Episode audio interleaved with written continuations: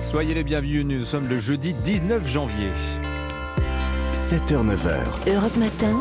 Dimitri Pavlenko. Y aura-t-il un million de manifestants dans les rues cet après-midi? C'est jour J pour la mobilisation contre la réforme des retraites. Grève notamment dans les transports, à l'école. Europe 1 à vos côtés sur le terrain pour prendre la température d'une journée qui s'annonce galère. Nous serons dans un instant dans la gare de Nice où les voyageurs comptent les trains sur les doigts d'une seule main. Même chose à Paris, peu de trains, peu de métro, quasiment pas de RER. Geoffrey Branger nous attend, gare Saint-Lazare. Et puis cette première journée de manifestation servira de test pour les syndicats. Tout est bon pour gonfler les rangs des cortèges. Il existe pour cela des astuces de comptage. Explication à la fin de ce journal. Europe 1. Journal présenté par Christophe Lamar. Bonjour Christophe. Bonjour Dimitri, bonjour à tous. On prend sans plus attendre la direction de Nice où nous attend le correspondant d'Europe 1. Cette journée de mobilisation et de grève est aussi la promesse d'une grande galère pour les voyageurs et les salariés. Frédéric Michel, vous êtes en direct de la gare de Nice. Comment se présente la situation? Est-ce qu'on piétine sur les quais? Oui, et ce matin, c'est le même jeu pour tout le monde. Trouver son train sur les panneaux d'information, moins de départ et d'arrivée qu'à l'habitude. Pauline se prépare à une journée difficile. Là, on a un retard sur notre train pour Marseille. Et du coup, à Marseille, il faut qu'on prenne un train pour Paris. Mais du coup, le train, enfin, galère. Lorenzo, 17 ans, a dû se lever tôt. Je vais en prendre un euh, cet après-midi et ils ont tous été supprimés donc j'étais le seul que je pouvais prendre donc, euh, pour rentrer sur Toulon donc euh, j'étais obligé de prendre celui-là à 6h25. Je comprends mais il devrait y avoir euh, beaucoup plus de trains. Un TER sur 10 c'est très peu. Et pour Pierre, en déplacement professionnel à Nice, la galère a commencé dès hier. Je suis arrivé hier, déjà j'ai eu 5 heures de retard. En fait, j'ai pris un aller-retour et il se trouve que le Marseille-Paris ne s'affiche même pas sur mon téléphone. Je vais monter dans un train, puis on verra. Je comprends cette grève, après je pense qu'il y aurait un service à donner un minimum et surtout de l'information. Alors ce matin, les trains moins nombreux sont plus bondés qu'à l'habitude, mais pas de colère en gare. Beaucoup d'usagers rencontrés disent comprendre la grève, tout en avouant que ça ne les arrange pas. Frédéric Michel en direct de la gare de Nice. On verra plus tard hein, dans ce journal ce qu'il en est de la mobilisation, mais on va rester sur cette problématique des déplacements. Cette grève à la SNCF et à la, et à la RATP, les 10 millions d'habitants de la région parisienne la redoutaient. Certains l'ont anticipé, d'autres n'avaient pas le choix. Euh, direction la gare Saint-Lazare. Comment ça se passe, Geoffrey Branger? Eh bien concrètement, ce que je peux vous dire, c'est qu'il y a déjà beaucoup de monde ici par rapport à d'habitude. hein. C'est ce que me confiaient les employés d'une petite supérette en face des voies. En fait, comme il y a très peu de trains et de métro, les franciliens attendent patiemment. Mais on sent quand même pas mal d'exaspération. hein. Les voyageurs ont dû s'adapter pour se rendre au travail. Comme Daniel par exemple, assis sur un banc, écharpe autour du cou et bonnet sur la tête, il m'expliquait qu'il a dû partir une heure et demie plus tôt ce matin. Faute de train, il a dû prendre un bus noctilien. Quand je l'ai quitté, ça faisait déjà 30 minutes qu'il attendait dans le hall de la gare et son prochain TER n'était que dans 40 minutes. Lui qui devait arriver à 7h30 à son, travail aura au moins une heure de retard. Une situation forcément qui ne le ravit pas. Selon lui, cette journée de grève ne changera rien. C'est en gros euh, l'avis de la plupart des personnes avec qui j'ai pu échanger ici. Il y a un sentiment euh, d'injustice. Ils soutiennent pour la plupart cette mobilisation, mais ne comprennent pas pourquoi c'est eux qui sont impactés. Ici, comme partout dans la capitale d'ailleurs, un trafic un peu plus important et régulier devrait débuter au moment des heures de pointe, c'est-à-dire de 7h30 à 9h30. Geoffrey Banger en direct de la gare Saint-Lazare. On fera justement un nouveau point avec vous dans le journal de 8 heures. Pour ceux qui doivent prendre l'avion, les perturbations seront surtout concentrées sur l'aéroport d'Orly. Un vol sur cinq supprimé. Des retards sont à prévoir sur les liaisons maintenues. La grève aussi à l'éducation nationale. Un tiers des écoles devraient rester fermées à Paris, une quarantaine à Bordeaux. Toujours pas d'estimation pour les collèges et les lycées. Il faudra attendre l'ouverture des établissements, mais les syndicats l'assurent, Mm. les grévistes seront majoritaires. Oui, les syndicats lycéens qui parlent de 100 à 200 lycées bloqués dans la journée. Un million de personnes attendues dans la rue. Alors ça, c'est l'objectif visé par les syndicats. Rien n'a été laissé au hasard hein, pour attirer le plus de monde possible dans les cortèges. Ben, il y a bien sûr ces bus affrétés pour gonfler les rangs des cortèges, plus de 200 manifestations prévues dans toute la France. Rien n'a été laissé au hasard. Effectivement, faire du chiffre, voilà l'objectif et il existe une stratégie pour y parvenir. Clément Barquin. Se mettre en grève sans pour autant perdre une journée de travail, c'est ce qui est proposé aux salariés du CHU de Nantes. Olivier Terrien est délégué CGT. On peut déposer euh, une heure de grève. Par exemple, euh, on appelle à la manifestation à 10h30. On pourrait imaginer qu'on pose deux heures entre 10h30 euh, et 12h30. Le fait de pouvoir faire qu'une seule heure et n'avoir qu'une heure défalquée sur son bulletin de salaire, c'est aussi un plus. Il y a aussi la proximité. Dans le Rhône, par exemple, deux rassemblements sont organisés. Sonia Paco, responsable départementale de la CFDT. C'est pour que ça soit le plus massif possible. Le fait d'avoir aussi un cortège à Villefranche pouvait être cohérent, mais par contre, on a calé les horaires pour pouvoir permettre aux gens éventuellement de faire les deux. Certains feront le cortège de, à Lyon le matin et iront à Villefranche l'après-midi. Autre stratégie des syndicats pour soulever les foules, des manifestations plus tardives que d'habitude, comme à Libourne où le rendez-vous est donné à 17h30. Patrick Obis est le secrétaire général de l'Union locale CGT. Pour les personnes qui ne peuvent pas forcément se mettre en grève, nous l'objectif c'est de, de permettre au maximum de gens de se rassembler. La CGT espère voir déferler dans les rues plus d'un million de manifestants pour cette première journée de mobilisation. Plus d'un million de manifestants dans toute la France et 10 000 policiers et gendarmes mobilisés pour assurer la sécurité. Alors qu'importe le nombre de manifestants et les sondages tous hostiles à sa réforme, l'exécutif, lui, est prêt pour le bras de fer. Alors Emmanuel Macron sera en Espagne accompagné de 11 ministres, déplacement pour signer un traité d'amitié et de coopération. Le chef de l'État déterminé à ne pas céder. Vous l'entendrez avec les indiscrétions de Jacques Serret dans le journal de 8 heures. Un mot d'ordre, ne rien lâcher et réexpliquer la réforme encore et encore. C'est ce qu'a fait Elisabeth Borne hier soir. La Première ministre a joué les invités surprises au cours d'une réunion publique à Nogent-sur-Marne. Alors on va évidemment continuer de vous parler de cette réforme et de cette journée de grève tout au long euh, d'Europe Matin. Dans le reste de l'actualité, à 7h06, Total Energy annonce un geste en faveur des PME étranglées par la hausse des prix de l'électricité. Elles pourront renégocier leurs tarifs sur la base de 280 euros le mégawattheure, soit le plafond fixé pour les TPE, les très petites entreprises. Environ 6000 PME sont concernées selon le patron de Total Energy.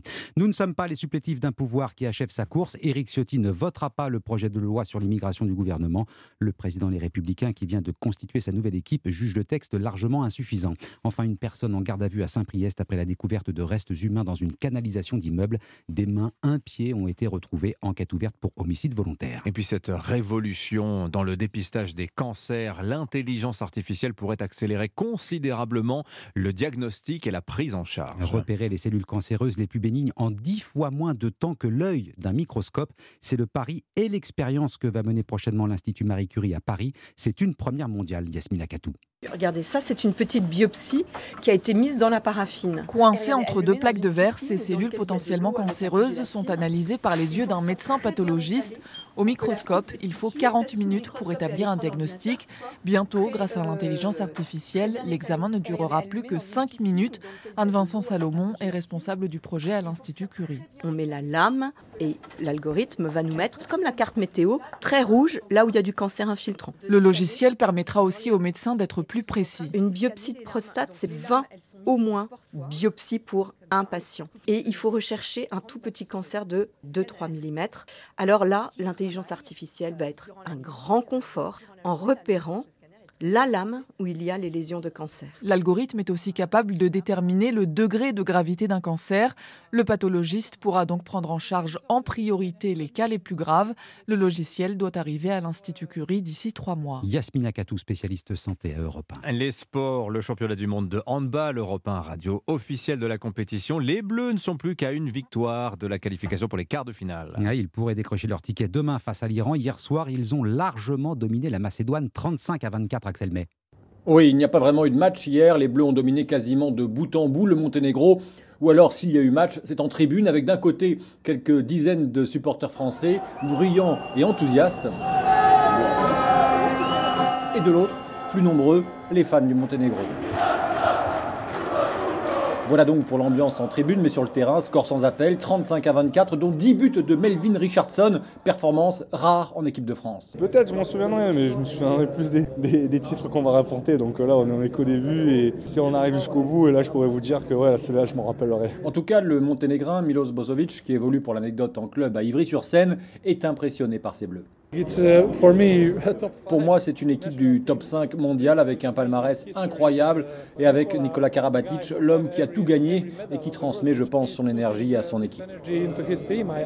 Les Bleus qui rejoueront dès demain face aux Iraniens pour se rapprocher encore un peu plus des quarts de finale. Voilà, et que les Macédoniens me pardonnent, c'est bien le Monténégro qui a été mmh. battu hier soir, 35 à 24. Merci beaucoup Christophe Lamar, c'était votre journal. Dans un instant sur Europe 1, restez avec nous. Pascal Saint-Amand, l'ancien directeur fiscal de l'OCDE est avec nous. Il va nous parler du forum de Davos qui s'est ouvert hier. Mais à quoi sert encore Davos? À tout de suite. 7h, 9h. Europe Matin. On parle de Davos dans Europe Matin dans un instant, juste après le journal permanent Alban Le Prince. La réforme des retraites porteuse de progrès social, la défense d'Elisabeth Borne, la première ministre, en visite surprise dans le Val-de-Marne hier à la veille de la journée de mobilisation contre la réforme.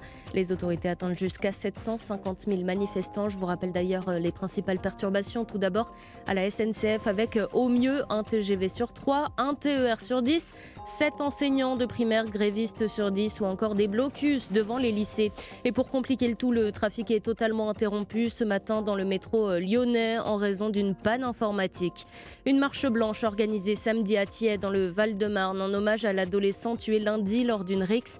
Les quatre suspects mineurs ont été euh, mis en examen hier et placés en détention provisoire. Et puis le patron de Total Energy annonce un geste pour les PME. Il se dit prêt à renégocier les contrats de 6000 entreprises conclus au prix fort l'année dernière. Europe Matin, Dimitri Pavlenko. Loin des grèves françaises, le Forum économique mondial 2023 s'est ouvert hier dans la station de ski de Davos en Suisse. Alors de quoi va-t-on parler cette année dans cette enceinte informelle qui est un petit peu l'ONU du business? Bonjour Pascal Saint-Amand.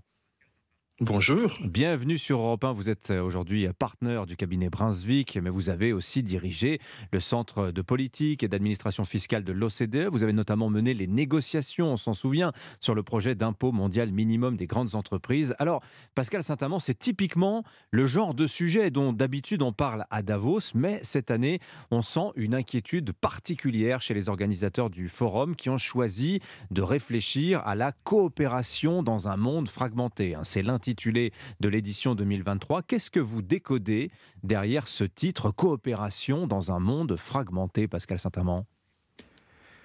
Ce titre est, un bel oxymore, c'est une belle opposition. Coopération et monde fragmenté, ça va pas ensemble. Et effectivement, ce que l'on constate ben, depuis l'invasion euh, de, enfin la tentative d'invasion de l'Ukraine par la Russie, c'est une fragmentation du monde. Depuis la crise de 2008, on se souvient de la grande crise financière de 2008, on a eu en fait une réaction des pays qui était une gouvernance mondiale avec le G20, euh, les États-Unis, le G7, mais aussi la Chine, l'Inde et les grands pays émergents. Eh bien, cette coopération, cette gouvernance mondiale, elle s'effrite, elle se fragmente. La Russie s'est exclue d'elle-même et on voit bien les tensions avec la Chine euh, et les menaces sur Taïwan avec un risque de fragmentation du monde. Et la question c'est hmm. comment garde-t-on une forme de mondialisation, une forme de coopération dans ce monde géopolitique qui se fragmente avec même des fragmentations au sein du bloc de l'Ouest. Les États-Unis ont passé une législation qu'on appelle la réduction de l'inflation, qui est une législation extrêmement agressive envers ses partenaires parce hmm. qu'ils vont subventionner de façon absolument massive la transformation de leur économie vers une économie plus verte, mais qui risque de se faire au prix de la désindustrialisation de l'Europe. Donc on voit qu'on a des tensions dans tous les sens. Et eh oui, et toutes ces crises que vous venez de lister, Pascal Saint-Amand, certains les interprètent comme des signes de démondialisation. Alors, or, il se trouve que Davos, ce rendez-vous des puissants, s'est construit depuis les années 70 sur l'ouverture du monde. C'est exactement l'inverse qui est en train de se produire. Et alors, il y a cette question qui commence à fleurir ça et là Pascal Saint-Amand, à quoi ça sert encore Davos aujourd'hui? Qu'est-ce que vous répondriez à ça? C'est une bonne question. On pourrait se dire à quoi ça servait hier, parce que en réalité, pour euh, organiser la gouvernance mondiale, il y a des réunions très officielles. Je parlais du G20, mhm. on pourrait parler du G7, où les chefs d'État et de gouvernement ou les ministres des Finances se retrouvent. Davos a réussi euh, à, à, créer une sorte d'événement un peu unique où vous avez non seulement les dirigeants des pays, les dirigeants des organisations internationales, mais aussi les dirigeants des entreprises privées. Et qui payent très cher leur ticket d'accès, hein, d'ailleurs. Hein. Les, chefs d'entreprise, c'est plusieurs dizaines de milliers de dollars, je crois, pour être à Davos. Je crois hein. même qu'on monte à plusieurs centaines de milliers de dollars dans certains cas. Donc c'est extrêmement cher, c'est extrêmement élitiste. Euh, et, et, en ce sens-là, ça a été beaucoup critiqué. En même temps, ça permet mhm. euh, aux dirigeants des plus grandes organisations mondiales de se retrouver, d'échanger et de sentir un peu euh, ce qui se passe, ce qui se passe dans le monde. Donc voilà. Est-ce que c'est totalement utile? Non. Est-ce qu'on peut s'en passer? Oui. Est-ce que c'est néfaste? Non. Oui, mais c'est vrai que c'est un lieu de diplomatie un petit peu informel. Alors cette année d'ailleurs, on voit que beaucoup de dirigeants de grandes puissances ont décidé de faire l'impasse. Joe Biden ne sera pas là, Xi Jinping non plus. Bon, Vladimir Poutine, de fait, il a été exclu par les organisateurs du G7. Emmanuel Macron, lui, sera en Espagne. Il y a Olaf Scholz, euh, le, chancelier allemand, qui sera là. En revanche, et ça c'est noté par la presse économique, il va y avoir beaucoup plus cette année de ministres des Finances, du Commerce, des banquiers centraux qui vont se retrouver à Davos. Toujours dans cet esprit de coordination dont vous nous parliez, Pascal Saint-Amand? Oui, absolument. Et on est face aujourd'hui encore à euh, des défis économiques. On a l'inflation dont on ne sait pas trop si elle va être durable ou mhm. si elle est passagère. Euh, la dynamique d'ailleurs est pas la même aux États-Unis et en Europe. Mais on a surtout des tensions commerciales. Et les tensions commerciales sont celles qui peuvent provoquer des crises, des crises économiques et pas seulement économiques. Il faut revenir aux années 20 et aux années 30, hein, suite à la grande crise financière de 1929, les pays se sont tournés vers le protectionnisme et ça a conduit à des désastres et, des désastres, y compris en termes de guerre. Et donc là, il est extrêmement important d'essayer de désamorcer les tensions commerciales en cours qui ne résultent pas que du comportement de la mm. Chine ou d'autres qui pourraient être considérés comme subvention trop, subventionnant trop massivement leurs propres entreprises, mm. mais des États-Unis qui viennent de mettre des, des milliers de milliards de dollars sur la table pour subventionner la transformation des économies d'une façon un peu agressive envers l'Ouest. Donc la présence des ministres des Finances ou des ministres du Commerce est effectivement importante Alors, pour qu'ils dialoguent. Pascal Saint-Amand, Davos, c'est aussi euh, une détestation. Il y a un mythe Davos, une espèce de légende noire. On dit que Davos, c'est le club où les puissants se réunissent pour décider du sort de la planète. Il y a beaucoup de fantasmes aussi autour du dernier livre de Klaus Schwab, le fondateur de Davos, intitulé The Great Reset. Qu'est-ce qu'on peut dire euh, sur cette légende noire de Davos? Ben, qu'elle appartient à ce courant un peu complotiste qu'on trouve hélas de plus en plus souvent. Euh, je disais récemment qu'il y a plus d'un quart des jeunes qui doutent de la science. Ben, ça va, ça va ensemble. Quand on commence à douter des fondamentaux, on peut effectivement fantasmer ce que l'on veut. Donc non, Davos, c'est pas une sorte de, de trou noir où se retrouveraient des dirigeants complotistes qui décideraient de l'avenir du monde. Il se trouve que les dirigeants du monde s'y retrouvent, mais ils prennent pas de décision. Ils échangent, ils prennent du temps. Hmm. Et donc, euh, je crois que cette légende noire, elle ne fait que refléter une crise, une crise de confiance, une crise peut-être de la connaissance de l'ensemble de l'humanité.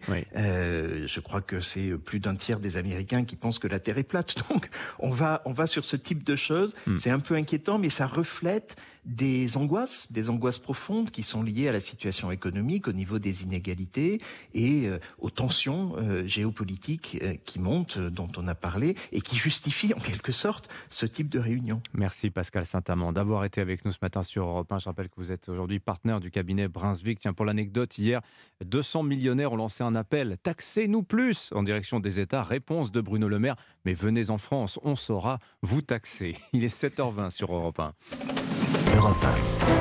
Place à l'économie justement. Bonjour Nicolas Bouzou. Bonjour à tous. Alors on attend aujourd'hui des jeunes, voire des lycéens dans les cortèges contre la réforme des retraites. Vous vous demandez Nicolas si ces jeunes sont bien à leur place quand ils défilent contre les retraites? Alors un jeune de 18 ans, après la réforme, il sera en retraite à peu près... Euh, en 2070. Euh, alors, le taux de fécondité en 2070, l'espérance de vie en 2070, les technologies, la façon dont les technologies auront changé le travail. On a parlé sur cette antenne de l'intelligence artificielle ChatGPT hein, qui euh, modifie euh, un certain nombre de métiers, y compris dans les services. Est-ce que le système de retraite lui-même aura beaucoup évolué avec, par exemple, une dose de capitalisation hein? Aujourd'hui, le système de retraite, il est simplement assis sur la, sur la répartition. Bon. Vous voyez bien que manifester euh, aujourd'hui, quand on a 18 ans, pour défendre de futurs droits à la retraite, c'est intellectuellement parfaitement euh, grotesque. La réforme actuelle, elle est bénigne, elle est paramétrique, et elle est peut-être l'une des dernières d'un système qui aura été bouleversé d'ici 50 hmm. ans. Est-ce que ces manifestations de lycéens, ces blocages qu'on annonce pour aujourd'hui, est-ce que ça exprime pas surtout un malaise de la jeunesse française, Nicolas? Alors sans doute, mais Dimitri, vous me permettrez de relativiser un tout petit peu ce malaise. Regardez le taux de chômage des jeunes, par exemple, il est de 11,6%. Alors, euh, ça peut plus sembler, que la moyenne, ça peut la, sembler, totalité. Hein. Voilà, c'est plus que la moyenne, mais il est au plus bas depuis 2014. Euh, Regardez le nombre de contrats d'apprentissage. 2021 était une année euh, record. Il y a tout lieu de penser que les chiffres de 2022 seront encore euh, meilleurs. Les fameux NETS, vous savez, hein, ces jeunes qui sont sans emploi, sans formation, sans expérience. Ils représentent 12% de la population des 15 à 19 ans. C'est évidemment euh, beaucoup trop, mais ce chiffre, il est au plus bas depuis 2014 et nous sommes en dessous de la moyenne de l'Union européenne. Alors bien sûr, il y a le réchauffement climatique, il y a la guerre, mais enfin, ça touche pas spécifiquement les jeunes, ça Hmm. touche tout le monde. Donc les jeunes euh, français n'ont pas de quoi se plaindre, vous Bah, pensez je dirais euh, évidemment euh, pas ça, euh, mais c'est pas la retraite à 60 ans qui fera les difficultés des jeunes. Au contraire, il y a bien évidemment de grandes difficultés. Notre système éducatif, hein, dont le niveau global baisse, notamment dans des matières fondamentales comme les mathématiques, le budget des universités qui est bas, les difficultés d'accès au logement. Il est plus difficile pour les jeunes que pour les autres d'accéder au logement. Mais améliorer l'éducation, construire des logements, décarboner l'économie, ça nécessite de travailler plus, pas moins. Ouais, D'ailleurs, quand on a 18 ans, peut-être qu'on devrait défiler pour la retraite à 65 ans, parce qu'autrement, on va se faire étrangler par les taux de cotisation Absolument. dans les années à venir. On si est on d'accord. le bouchon. Merci Nicolas Bouzou. 7h22 sur Europe 1. Europe Matin. L'essentiel de l'actualité, Alban Le Prince, le journal permanent. 25 000 manifestants attendus à Marseille, 20 000 à Toulouse et Lyon, 750 000 partout en France. C'est le grand jour pour la mobilisation contre la réforme des retraites. Évidemment, c'est une journée de galère qui nous attend. Dans les écoles, 70% des enseignants prévoient de débrayer. Dans les transports, évidemment, ça promet d'être très très compliqué hein, aujourd'hui avec les principales perturbations attendues dans les TER et Transiliens à la SNCF. Et voilà de quoi rendre la situation encore plus difficile. Aucun métro ne circule ce matin à Lyon en raison d'une panne informatique. Hasard du calendrier, Emmanuel Macron est à Barcelone aujourd'hui. Il signera avec le Premier ministre Pedro Sanchez un traité d'amitié et de coopération. Et puis du handball avec le championnat du monde. En ce moment, Europe 1 Radio officiel et les Bleus ont écrasé le Monténégro hier 35 à 24 et font un pas de plus vers l'écart. Prochain match demain contre l'Iran. Cet adversaire, c'est le monde de la finance. Colonna n'était pas armé, il n'a pas opposé de résistance. C'est bien elle qui a écrit Omar m'a tué. Voici les Rolling Stones. C'est l'heure du jour où votre plongée quotidienne dans la boîte à souvenirs d'Europe 1. Bonjour Lord d'Autriche. Bonjour Dimitri, bonjour à tous. Hommage ce matin à une grande dame, une grande française. Il y a 20 ans, le 19 janvier 2003, disparaissait Françoise Giroud. Elle avait alors 86 ans, journaliste, écrivain, femme politique. Françoise Giroud a marqué la seconde moitié du XXe siècle. Oui, elle est l'une des toutes premières femmes à jouer un rôle important dans le monde très masculin de la presse et de la politique. Elle est l'auteur aussi de mots qui sont restés, dit Jean Daniel, alors directeur de la rédaction du Nouvel Observateur, au moment du décès de Françoise Giroud en 2003. C'est elle qui a inventé l'expression nouvelle vague à propos de- du cinéma. C'est elle qui a inventé on ne tire pas sur une ambulance. Un sens de la concision aussi qu'avait Françoise Giroud. En 53, elle fonde l'Express avec Jean-Jacques Servan-Schreiber. Elle dirige l'hebdomadaire au début des années 70. Avant d'entrer dans le monde de la politique, Françoise Giroud parle du pouvoir en 1983 sur Europe 1 au micro de Christian Barbier. Ce qui est intéressant, ce sont les hommes qui détiennent le pouvoir, c'est pas le pouvoir, c'est de voir comment ça les, ça les transforme. Ce qui est très dangereux, je crois, dans le pouvoir, c'est que ça fait euh, céder petit à petit toutes les contraintes que chacun de nous est obligé de s'imposer dans la vie. Plus vous avez de pouvoir et plus vous avez la liberté de vous conduire comme la plupart des individus ne peuvent pas se conduire. Alors Françoise Giraud a été aussi secrétaire d'État à la condition féminine en 1974. Sa carrière le montre aussi. Françoise Giroud a mené des combats pour les droits des femmes, contre les violences faites aux femmes déjà il y a 50 ans. Oui, j'ai retrouvé une archive de 1992 dans laquelle Françoise Giroud parle en particulier des violences sexuelles dans le milieu du cinéma. J'ai vu cela, euh, en particulier dans le cinéma. Je crois que c'est toujours courant, mais qu'aujourd'hui les femmes le disent, alors qu'elles n'osaient pas le dire. Le harcèlement sexuel existe et, il est assez odieux parce que c'est, il s'accompagne d'une forme de chantage très souvent. Archive de 1992 qui sonne de manière assez actuelle. Sur Europe 1, Françoise Giroud joue aussi du piano en 1975, quelques mesures du compositeur Robert Schumann. Peux pas, j'ai plus de doigts, je peux plus jouer du piano. Je crois que toutes les petites filles avaient un morceau favori, vous en aviez un? Un morceau favori, non. Je sais euh, les dix premières mesures de toute la musique classique, mais Ouais. pas plus, parce qu'il y a trop longtemps que j'ai pas joué. Françoise Giroud avait aussi confié un jour Si j'avais un vœu, ce serait d'arrêter de vieillir. Elle disait aussi La jeunesse est courte, c'est la vie qui est longue.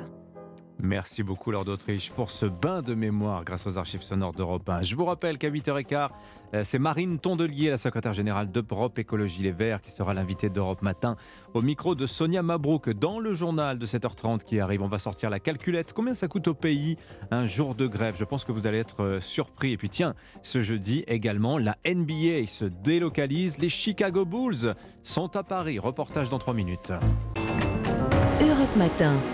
Anissa Dadi, le temps RATP rentre avec tes pieds, comme on dit. Eh bien, il va faire très froid et autant sortir bien couvert. hein. Oui, il va falloir mettre deux paires de chaussettes si vous rentrez avec vos pieds aujourd'hui parce que les températures sont très très fraîches. Effectivement, moins 9 à Embrun ce matin, moins 7 à Mende, moins 6 pour Annecy, moins 5 au Puy-en-Velay, moins 4 à Aurillac et Besançon, moins 2 à Charleville-Mézières, à Clermont-Ferrand, à Strasbourg, à Colmar, 0 degré pour Paris et Marseille, 3 à La Rochelle, 5 à Cherbourg cet après-midi comme hier, 1 à 13 degrés, 1 degré pour Aurillac, 5 à Paris et Lyon et 13 à Nice. Dans le ciel, on a encore pas mal de chutes de neige. Aujourd'hui, 9 départements en vigilance orange, neige, verglas, des départements qui se situent entre la Dordogne et les Hautes-Pyrénées. Donc vous voyez que c'est le sud-est qui va être très touché par ces chutes de neige encore aujourd'hui. Le ciel est très couvert, des averses sur une grande partie de la France, sauf au bord de la Méditerranée où là le ciel est clair, agréable, avec toujours un risque d'avalanche sur les Alpes. Merci beaucoup Anissa, je vous souhaite une excellente journée. Bon courage, Europe 1 est avec vous. Nous sommes le jeudi 19 janvier, 7h30. Europe Matin.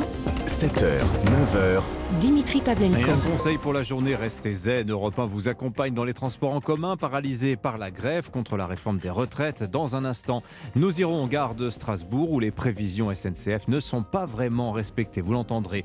Double peine aussi pour les parents qui doivent aussi trouver une solution de garde pour les petits. 7 enseignants sur 10 devraient être absents aujourd'hui selon le principal syndicat dans le premier degré. Un match de rêve également à Paris ce soir. C'est du basket. Les joueurs de la NBA, la crème du basket US, se retrouvent sur le parquet de Bercy où où- rencontre à guichet fermé. Europe 1. Le journal Romano Quai. Bonjour Roman. Bonjour à tous. Vous faites peut-être euh, les 100 pas sur le quai. Une pensée aussi pour les voyageurs compressés dans un couloir bondé.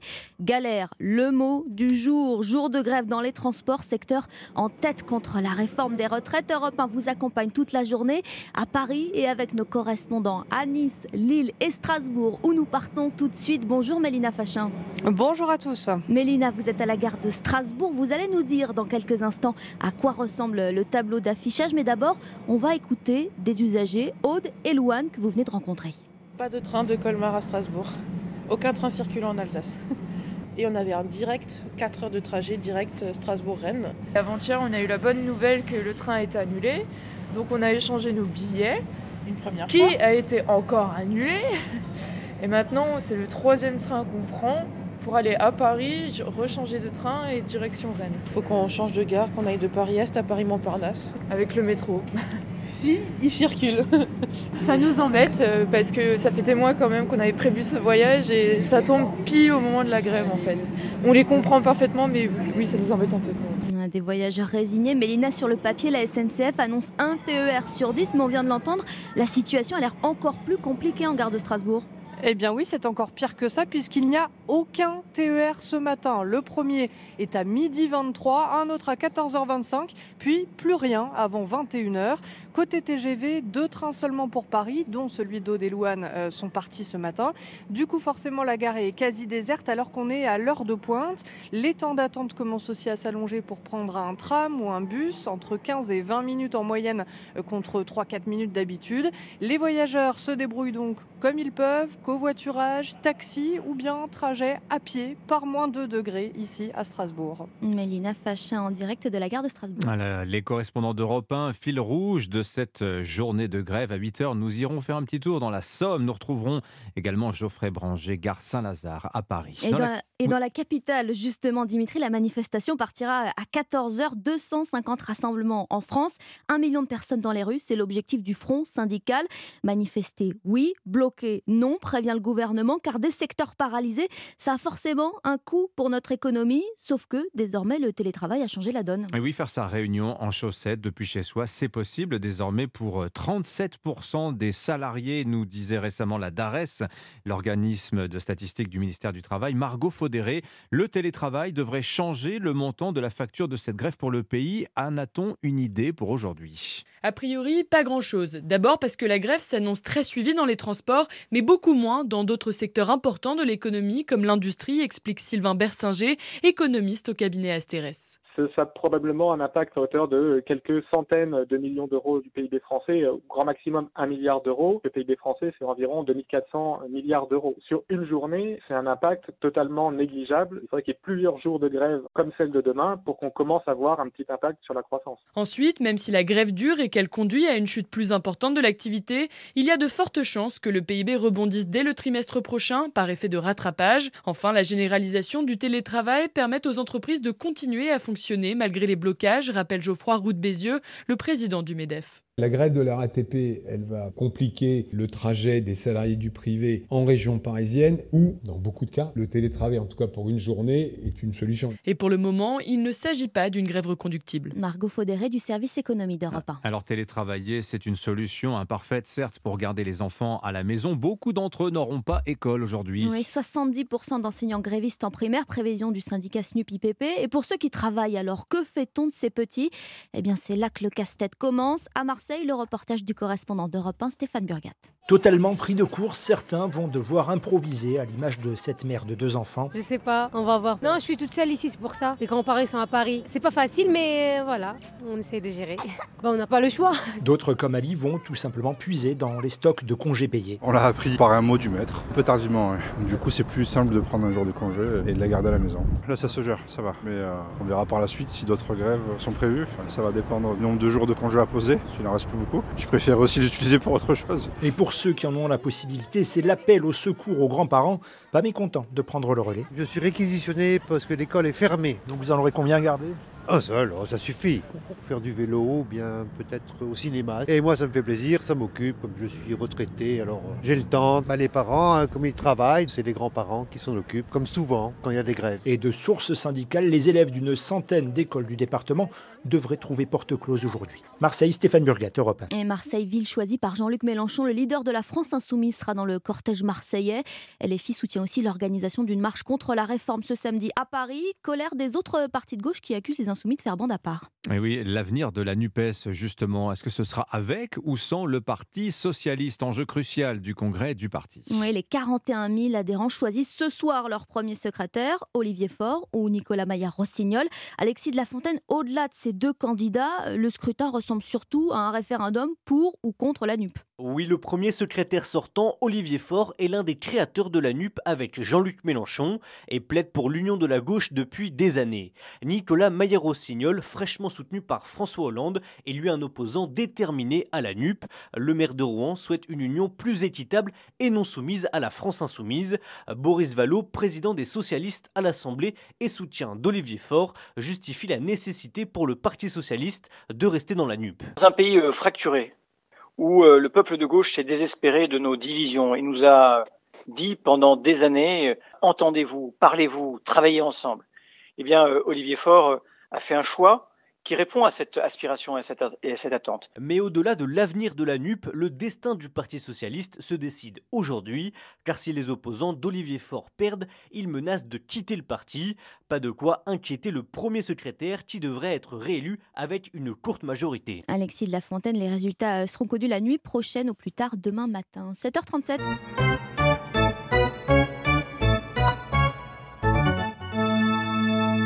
Ambiance NBA, Ligue américaine de basket, qui va donc résonner ce soir dans l'arène de Bercy à Paris.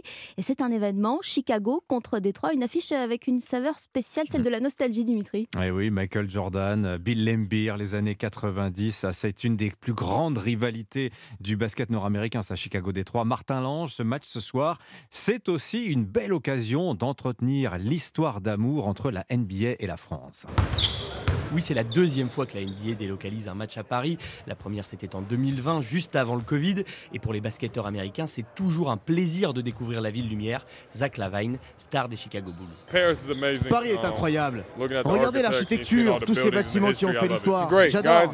C'est super pour nous. On fait du shopping, on passe du bon temps. Moi, je bois du vin. C'est vraiment fun. Mais ce voyage, c'est surtout du business. La France est un des marchés porteurs pour le basket américain qui souhaite se développer à l'international.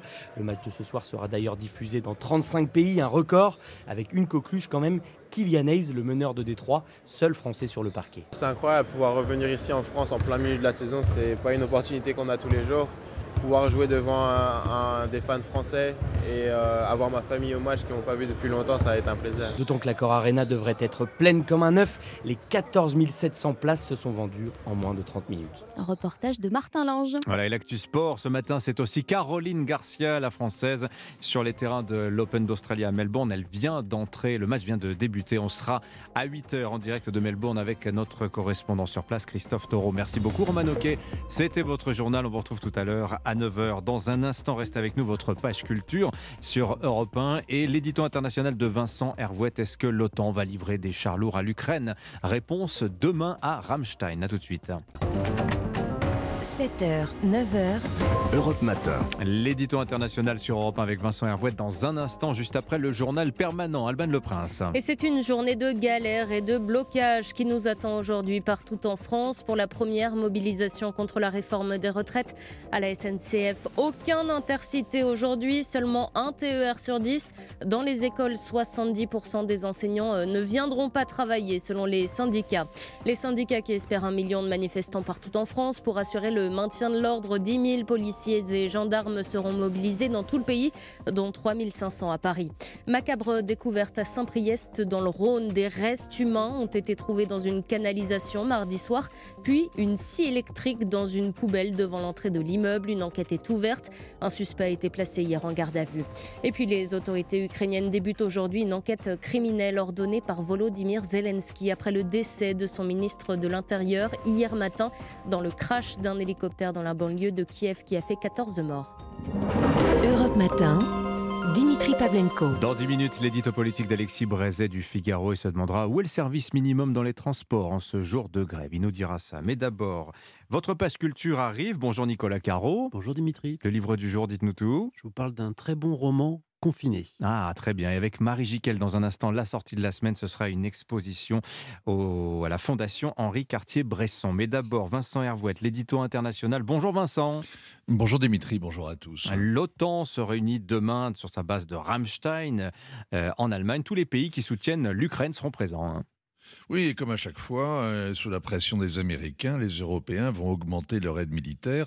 Il aura suffi d'une petite année pour lever le tabou hérité de 14-18, l'angoisse de se retrouver happé par une guerre qui n'est pas forcément la sienne et dont on ne maîtrise rien. Onze mois après, parler de ligne rouge semble aussi démodé que de parler de la ligne bleue des Vosges. Redouter la fuite en avant, c'est être suspect de pacifisme, c'est munichois, c'est poutinien à ce moment de la bataille, les Ukrainiens réclament des chars lourds. Et en effet, c'est du lourd parce que l'arme est offensive, contrairement à l'artillerie de campagne, aux missiles, aux drones, aux radars et à tout l'arsenal livré depuis un an qui sert à se défendre. John Stoltenberg, le secrétaire général de l'Alliance Atlantique, les a promis lundi sans rentrer dans le détail. Les Britanniques qui font du zèle proposent déjà leur Challenger 2. La Finlande et la Pologne, qui sont aussi en pointe, veulent livrer les Léopard 2, dont ils disposent. Mais il leur faut l'autorisation du, fabricant, c'est-à-dire l'Allemagne. Et Berlin et Paris tergiversent. Hein. Oui, hier à Davos, le chancelier Scholz a refusé de se dévoiler. La France aussi traîne les pieds. Elle n'est pas prête à fournir ses chars Leclerc. Et pour cause, ils ne sont pas en état. Il n'y a pas de stock disponible et plus de lignes de production. La vérité est cruelle, mais à toute chose, malheur est bon.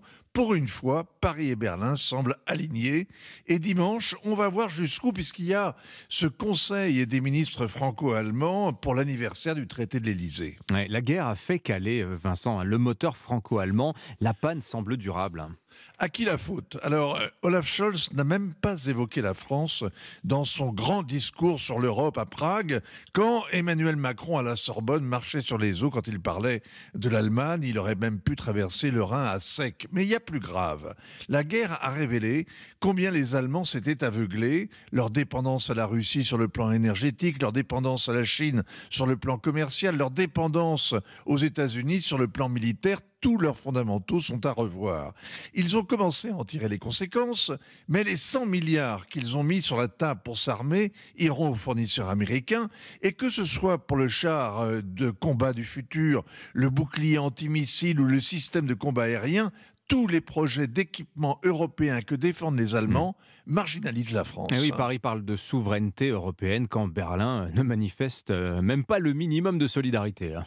Oui, l'Europe n'a jamais eu aussi besoin du leadership franco-allemand. Paris et Berlin avaient parrainé les accords de Minsk pour éviter que la guerre du Donbass se prolonge et s'étende. L'Ukraine en a profité pour s'armer. La Russie s'est préparée à l'envahir. Paris et Berlin ont laissé faire. Ils n'ont rien gagné garantie du tout. Le moteur franco-allemand a calé, il est tombé en panne au moment même où l'Europe en avait le plus besoin.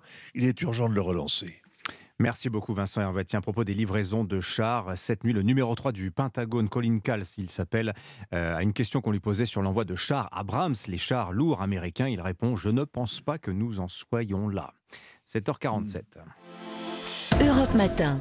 Allez, votre page culture. Le livre du jour, Nicolas Caro, euh, ce matin, vous nous parlez d'un roman intitulé Temps calme, pleine tempête. Signé Julien Decoing au seuil. Au début, on croit à un joli roman. Ça commence avec un père, 35 ans, dans un taxi à Paris. Sa petite fille dort dans ses bras. Et puis, il nous parle des baskets rouges de cette petite fille, des baskets qui la font, selon elle, courir plus vite. Elle a 5 ans, on connaît ça.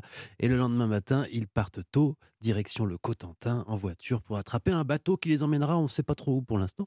La petite fille a des réflexions mignonnes de petite fille. Le père est touchant quand il parle de l'amour qu'il voue à sa fille. Mais donc, oui, c'est joli, c'est délicat, c'est très bien écrit, très doux. Bon, j'ai l'impression que ça va se gâter.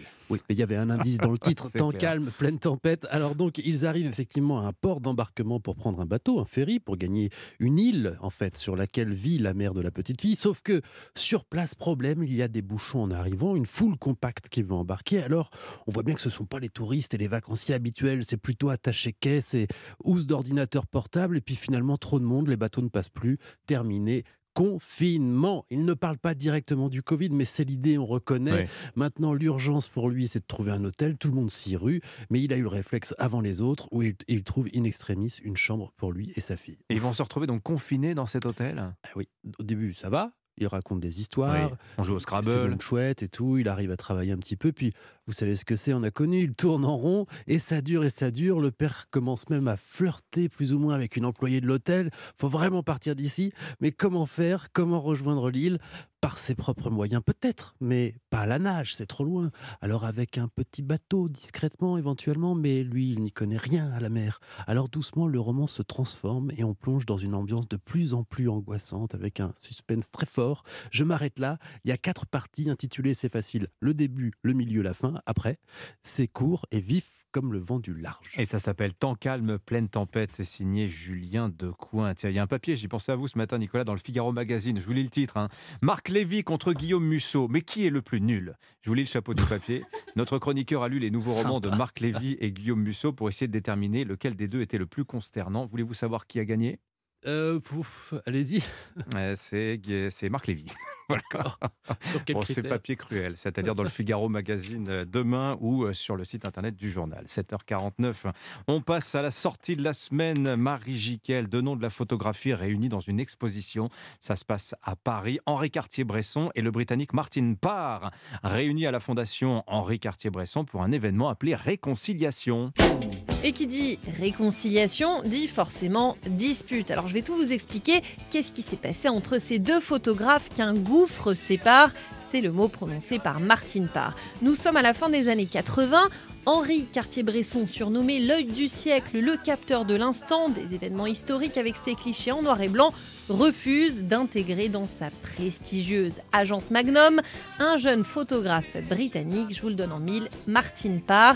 Lui préfère les photos en couleur parfois saturées, avec pour sujet les plages bondées du nord de l'Angleterre. Bon, finalement, les deux artistes se rencontrent, ils se réconcilient et vont même travailler ensemble puisque Martin Parr intégrera l'agence Magnum. Et même s'ils appartiennent à deux systèmes solaires différents, ce sont les mots de Martin Parr, eh bien l'exposition très documentée prouve le contraire, puisqu'à un demi-siècle d'écart, eh bien ils ont photographié les mêmes sujets, nos amis les Anglais, des British au travail et à la plage, et le parallèle est évident entre ces clichés des années 60 dans les usines de la grosse industrie aux ateliers de couture, ceux de Cartier-Bresson, et les photographies en couleur donc de Martine Parr, des usines de bonbons, des salons de coiffure et des bureaux des années 2010 avec évidemment ces photos de vacanciers sur les bords de mer. Deux artistes en un seul événement, ça vaut forcément le coup d'œil. Voilà, réconciliation avec euh, l'éclage dans le fond, c'était la fondation Henri Cartier-Bresson à Paris jusqu'au 29 janvier. Merci beaucoup Marie Gical. Merci Nicolas. On se retrouve demain. Il est 7h51 sur Europe 1. Le journal permanent, Alban Le Prince. Europe Matin. Plus de 200 manifestations, 750 000 personnes attendues dans toute la France. Crash test pour la mobilisation contre la réforme des retraites, avec énormément de perturbations à prévoir hein, à la SNCF notamment, mais aussi à la RATP. 7 enseignants sur 10 prévoient de débrayer. Pour couronner le tout, le métro euh, lyonnais est à l'arrêt ce matin en raison d'une panne informatique. Jour de vérité pour Gosport, l'enseigne pourrait être placée en redressement judiciaire aujourd'hui, alors que les 2160 60 salariés ont appris hier l'ouverture par le parquet de Grenoble d'une enquête pour abus de biens sociaux. Et puis en mot de tennis avec l'Open d'Australie, défaite de Jérémy Chardy cette nuit face au Britannique Daniel Evans. La grosse affiche du jour, c'est Enzo Kwako Novak Djokovic. Europe Matin. 7h, 9h, Dimitri Pavlenko. L'édito politique sur Europe 1. Bonjour Alexis Brézet. Bonjour Dimitri, bonjour à tous. Du Figaro, ça y est, Alexis, nous y sommes. La bataille des retraites commence, mais pour des millions de Français, le sujet du jour, c'est la galère dans les transports. Les perturbations euh, s'annoncent très fortes sur le rail, dans les bus, RER, métro. Alors pour l'heure, c'est une grève de 24 heures, ce qu'on appelle une grève carrée, mais ça ne préjuge pas de la suite. On avait pourtant cru comprendre, Alexis, qu'une loi votée il y a quelques années devait nous éviter ce genre de désagréments. C'était le fameux service minimum. Non, malheureusement, ce serait trop beau. Alors oui, vous avez raison, il y a bien une loi votée en 2007 sous Nicolas Sarkozy, mais cette loi ne prévoit aucun service minimum. Elle fait obligation aux organisateurs d'une grève dans les transports publics de l'annoncer à l'avance. Alors c'est déjà un progrès, au moins on n'est pas surpris, on sait à quelle sauce on va être mangé. Mais Faute d'autoriser la réquisition des personnels grévistes, cette loi n'empêche en rien les grands blocages comme celui que nous allons vivre aujourd'hui et peut-être dans les jours qui viennent. Euh, rappelons tout de même qu'il en va différemment chez certains de nos voisins. Euh, en Allemagne et en Autriche, la grève est totalement interdite dans les services publics. Hein, interdite. En, en Italie, elle est prohibée dans les transports, pendant les vacances et les fêtes de fin d'année. Et même en France, tout n'est pas autorisé. Certaines fonctions de souveraineté n'ont pas le droit de grève, la magistrature, la police, l'armée. À l'hôpital, il y a une obligation de service minimum. Les grévistes portent un brassard, mais enfin, ils continuent de soigner. Mhm. Euh, et, les personnels des raffineries, on l'a vu il n'y a pas longtemps, eh ben, ils peuvent être réquisitionnés par le préfet si l'ordre ou la sécurité publique sont menacés. Oui, ce qui est difficile à déterminer d'ailleurs. Alors, mhm. certes. Mais alors, pour les transports publics, euh, qui sont pourtant euh, aussi essentiels à la vie du pays, rien. Rien de rien. Pas de service minimum. Le sacro-saint droit de grève ne saurait être limité si peu que ce soit. Oui, mais c'est parce que c'est un principe constitutionnel, Alexis, et c'est ce que nous a rappelé euh, le ministre des Transports, Clément Beaune. On ne saurait déroger à la Constitution. pardon, mais enfin, puisqu'il en parle, Clément Beaune devrait peut-être relire la Constitution. Que dit le préambule de 1946 Le droit de grève s'exerce dans le cadre des lois qui le réglementent ça veut bien dire qu'on peut le réglementer. Mmh ça n'est pas une vache sacrée, il n'est pas absolu ni supérieur à tous les autres. Parce qu'enfin, le droit d'aller et venir, le droit de travailler, le droit à la santé, à l'éducation, le droit d'accès aux services publics, la liberté de commerce et d'industrie, bah, ces droits-là, ils existent aussi. Ce sont aussi des conquêtes sociales ou politiques qui méritent d'être respectées. Bon, très concrètement, Alexis, pour instaurer un service minimum qui fonctionne dans les transports, on fait quoi? Ben D'abord, on arrête de pleurnicher, de répéter en boucle qu'on peut manifester, mais que ça n'est pas bien de bloquer ceux qui veulent travailler. Et puis on légifère, c'est aussi simple que ça. Euh, Bruno Retailleau le rappelait euh, mardi, ici même, dans le studio. Le Sénat a voté il y a deux ans un service minimum garanti qui permet d'exiger des entreprises de transport qu'elles réquisitionnent les grévistes. Bah, et il n'y a qu'à reprendre ce texte à l'Assemblée. alors, si on craint, ce qui est toujours possible, que le Conseil constitutionnel ait des pudeurs de gazelle, bah, il suffit d'inscrire explicitement dans la Constitution le principe de continuité des services publics. Mmh. C'est imparable. Et on peut même organiser un référendum. 77% des Français, selon un récent sondage au Doxa Backbone pour le Figaro, sont favorables au service minimum. 77%. Euh, vous en connaissez beaucoup, vous, des sujets qui rassemblent 77% des Français? L'hostilité à la retraite à 64 ans. Peut-être. Mais alors, en attendant, sur ce sujet-là, plutôt que d'échafauder d'improbables réformes des institutions, mmh. Emmanuel Macron, qui n'est pas si populaire, devrait peut-être en profiter. La signature Alexis Brézet sur Europe 1. Merci beaucoup Alexis. Vous avez cité Clément Beaune, tiens, le ministre des Transports. Il sera demain l'invité d'Europe Matin à 8h15. On débriefera la journée qui s'annonce. À la une du Figaro, ce jour, eh ben, justement, sans surprise, hein, la réforme des retraites, le bras de fer s'engage. Lisez l'édito de Vincent Trémollet de Villers. Vous allez passer un bon moment. Jeudi 19 janvier, nous fêtons ce jour Saint Marius, martyr à Rome sous Dioclétien au IIIe siècle, comme tant d'autres saints. Dans un quart d'heure, c'est Marie Tondelier, la secrétaire générale d'Europe et l'écologie Les Verts, qui sera l'invitée de Sonia Mabrouk sur Europe 1. Dans un instant, la météo glaciale dans les prochains jours. À tout de suite. Europe Matin. Anissa a dit bientôt 8 heures, le temps il fait gris, il fait froid, mais on n'a encore rien vu. Et la neige est là, neuf départements, vigilance neige verglas, je vais tous vous les donner ce matin parce que c'est important. La Dordogne, le Lot, l'Aveyron, le Tarn, le Tarn-et-Garonne, l'Aude, les Pyrénées-Orientales, les Pyrénées-Atlantiques et les Hautes-Pyrénées. Soyez prudents dans ce secteur, c'est donc dans le sud-ouest. Ce matin que les chutes de neige sont les plus importantes avec un risque d'avalanche sur les Pyrénées et sur les Alpes aujourd'hui. Mais cet après-midi, la neige sera de retour entre le centre Val de Loire, entre la basse Normandie et le Grand Est. Donc sur toute la moitié nord, ça va encore tomber. On a 10 cm de neige là sur la 89 par exemple. Hein. donc il faut ah être très prudent euh, sur les routes. La neige est encore bien présente. Elle va bien tomber sur la moitié nord cet après-midi. On a un ciel très couvert, très gris, sauf sur le quart euh, sud-est et sur le pourtour méditerranéen où il fait beau. Les températures ce matin, vous le disiez Dimitri, il fait froid. On a moins 7 à Mende, moins 5 au Puy-en-Velay, moins 2 à Amiens, moins 1 à Lille, 0 à Paris, 1 degré à Montpellier, 5 à Cherbourg. Cet après-midi, comptez 1 à 13 degrés et ça va encore baisser la semaine prochaine parce qu'il va faire beau. C'est le retour d'un temps calme, agréable avec l'anticyclone, mais les nuits seront très froides. Merci beaucoup Anissa Haddadi. Allez, je vous souhaite un bon réveil, bon courage. C'est le jour J de la grève contre la réforme des retraites. On en parle tout de suite dans le journal. Bon réveil, jeudi 19 janvier sur Europe 1, il est 8h. 7h, 9h. Europe Matin. Dimitri Pavlenko. Et donc, euh, coup d'envoi du bras de fer dans la rue ce jour entre les syndicats et le gouvernement contre la retraite à 64 ans. Les syndicats espèrent un million de manifestants. Écoles fermées, transport quasiment à l'arrêt. Europe 1 vous accompagne toute la journée avec nos reporters à Paris, Nice et Strasbourg dans ce journal. Nous irons à Amiens, notamment avec Lionel Gougelot, où les grévistes sont sur le pied de guerre. Le slogan en tête, la retraite de Macron, c'est non. Comment l'exécutif, lui, va-t-il vivre cette journée? Ne rien lâcher tout en favorisant le dialogue voilà la ligne de conduite. Ça ressemble beaucoup à du en même temps éclairage de Jacques Serret du service politique d'Europe 1. Et puis nous irons à Melbourne. Caroline Garcia sur le cours de la Rod Arena à l'Open d'Australie en ce moment face à la Canadienne Leila Fernandez. 8h13, votre invité ce matin, Sonia Mabrouk, bonjour. Bonjour Dimitri, bonjour à tous. En ce jour de mobilisation, notre invité, c'est la secrétaire nationale d'Europe Écologie Les Verts, Marine Tondelier. Elle veut transformer l'Assemblée en ZAD et elle veut une France sans milliardaires. À tout à l'heure pour l'interview.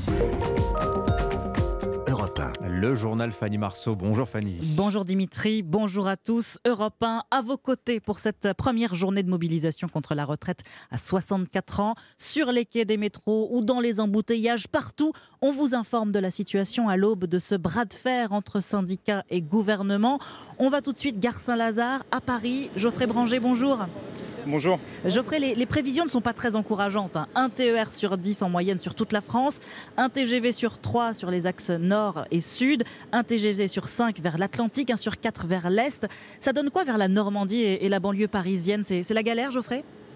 Eh bien oui, hein, même si depuis euh, une demi-heure environ le trafic s'est un peu amélioré, notamment pour les métros et le RER, e côté TER et TGV, c'est toujours très compliqué. Autour de moi, beaucoup de personnes attendent patiemment. Certains sont debout depuis très longtemps, comme Jean qui a dû s'adapter. Bah, je suis parti de chez moi à 3h30 pour commencer le boulot à 6h30. Quoi. Normalement, je pars de chez moi, il est, euh, dire, 5h moins le quart. En moyenne, le matin, je mets une heure et quart pour venir travailler. Alors là, je vais être euh, trois heures pour aller travailler, quoi, pratiquement.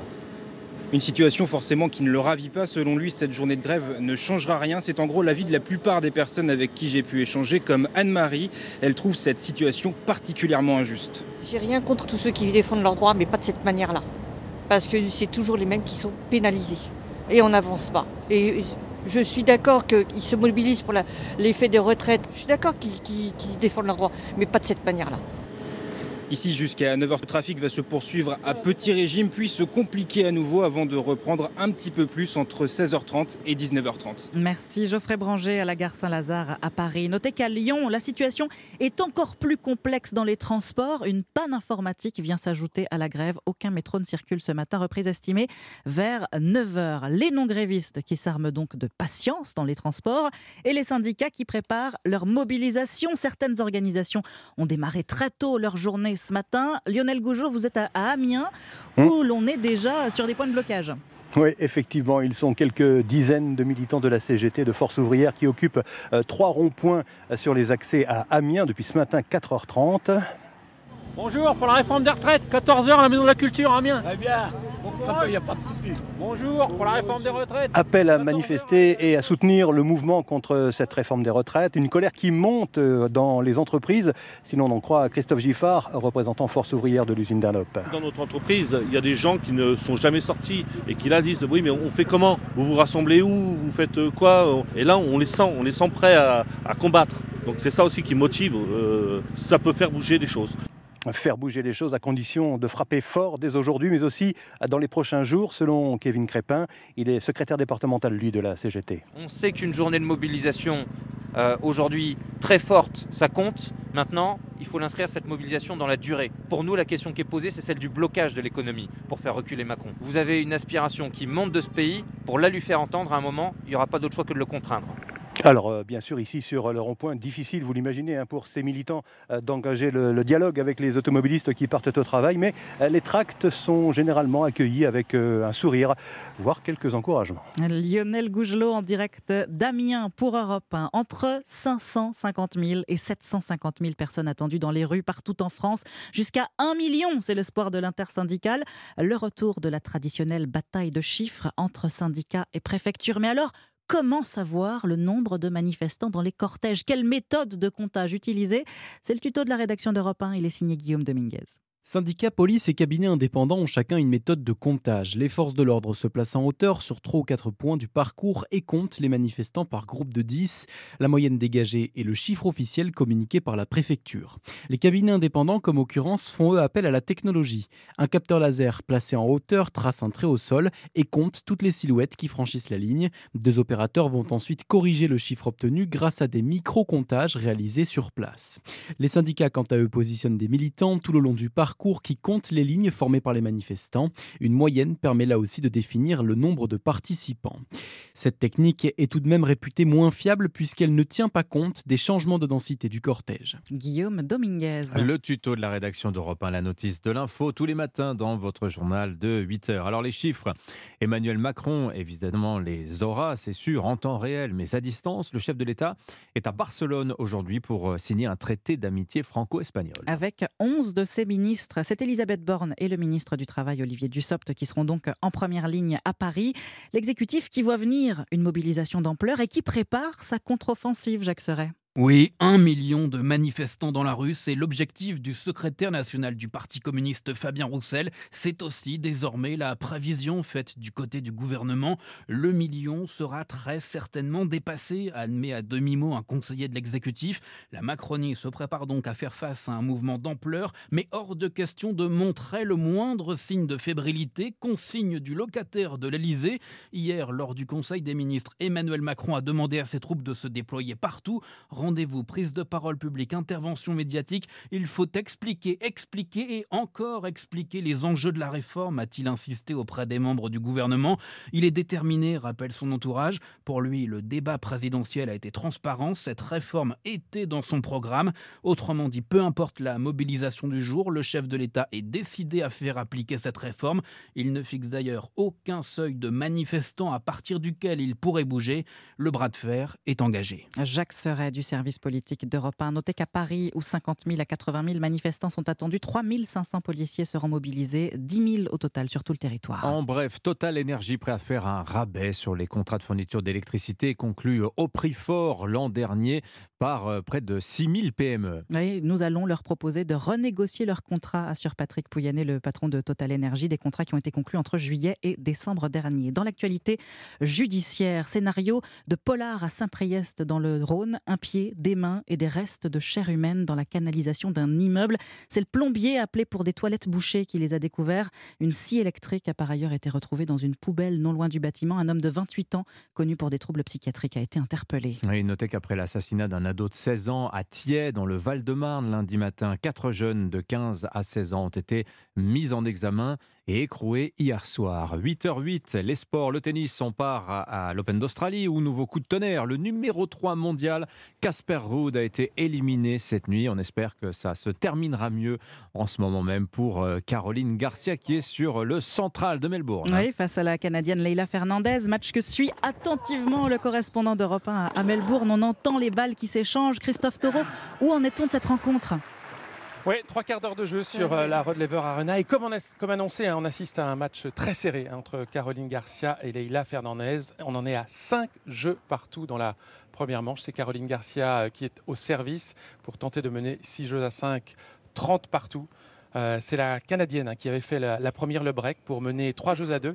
Mais Caroline Garcia, très agressive en retour, avait repris son, engagement de retard. Depuis, les jeux vont avec euh, les services et on se dirige peut-être probablement vers un, vers un jeu décisif en cette fin de, première manche. Quant à Hugo Humbert qui était aussi sur le cours, il vient de se qualifier à l'instant pour le troisième tour en battant en quatre manches l'Américain Denis Koudla. On aura donc au moins un Français au troisième tour de, cette Open d'Australie dans, dans, le tableau masculin. Humbert y affrontera le vainqueur du match entre le serveur volleyeur américain Maxime Cressy et le danois Ulger Rune, le dernier vainqueur du, Masters 1000 de Paris, alors que Caroline Garcia va devoir défendre une balle de break dans ce 11e jeu de la première manche.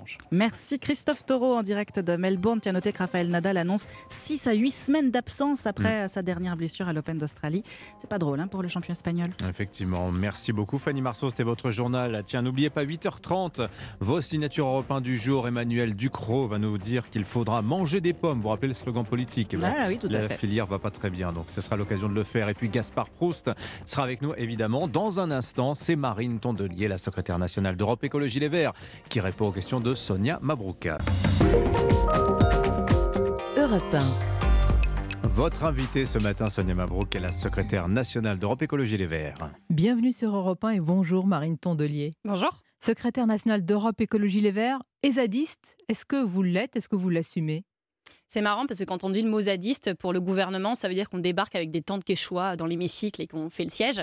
Euh, moi, la ZAD, c'est un autre imaginaire. C'est l'imaginaire d'avoir défendu euh, le bocage de Notre-Dame-des-Landes contre des pistes d'aéroport obsolètes. Et euh, c'est aussi le souvenir de, quelques années de détermination qui ont payé à la fin, puisque ces terres agricoles existent encore. Et vous savez, les Zadis, c'était des paysans amoureux de leur territoire sur lequel ils étaient nés, sur lequel ils cultivaient. C'était euh, des amoureux de la nature, de la randonnée, euh, et euh, quelques personnes déterminées qui, oui, ont sauvé un bout de nature. Aujourd'hui, il y a une convergence des luttes environnementales et sociales. Et donc, on va faire la ZAD maintenant pour les droits sociaux, parce que climat, retraite, même combat. Donc, vous assumez de créer des zones de non-droit c'est pas des zones de non-droit, ce sont des zones à défendre. Qui a dit que les ZAD étaient des zones de non-droit Quand une minorité cherche à imposer sa loi avec des méthodes d'occupation antidémocratiques, comment vous appelez cela? Antidémocratique? Mhm. Moi, je peux vous citer euh, d'autres citations, si vous voulez. Je peux vous dire que si la richesse n'est pas partagée, alors la société se divise. Et ça, c'est le pape François. Donc, vous voyez, euh, chacun peut être subversif avec des gens plus ou moins subversifs. Mais je vous pose de nouveau la question quand une minorité impose sa loi, comment vous appelez ça dans un pays? Mais ce que vous ne comprenez pas, c'est que les gens qui sont opposés à cette réforme sont majoritaires. 84% des Français la rejettent. Deux tiers des Français pensent qu'il faut des manifestations dans ce pays. Je parle d'une ZAD. Est-ce que vous avez un problème Mais avec vous avez entendu ce que j'ai dit sur la ZAD? Vous n'avez peut-être pas écouté entièrement la phrase. J'ai dit qu'il fallait faire la ZAD à l'Assemblée dans le respect du règlement intérieur. Mais comment on fait ça dans le respect quand une minorité impose sa loi à la majorité, comme ce qui est fait dans une ZAD?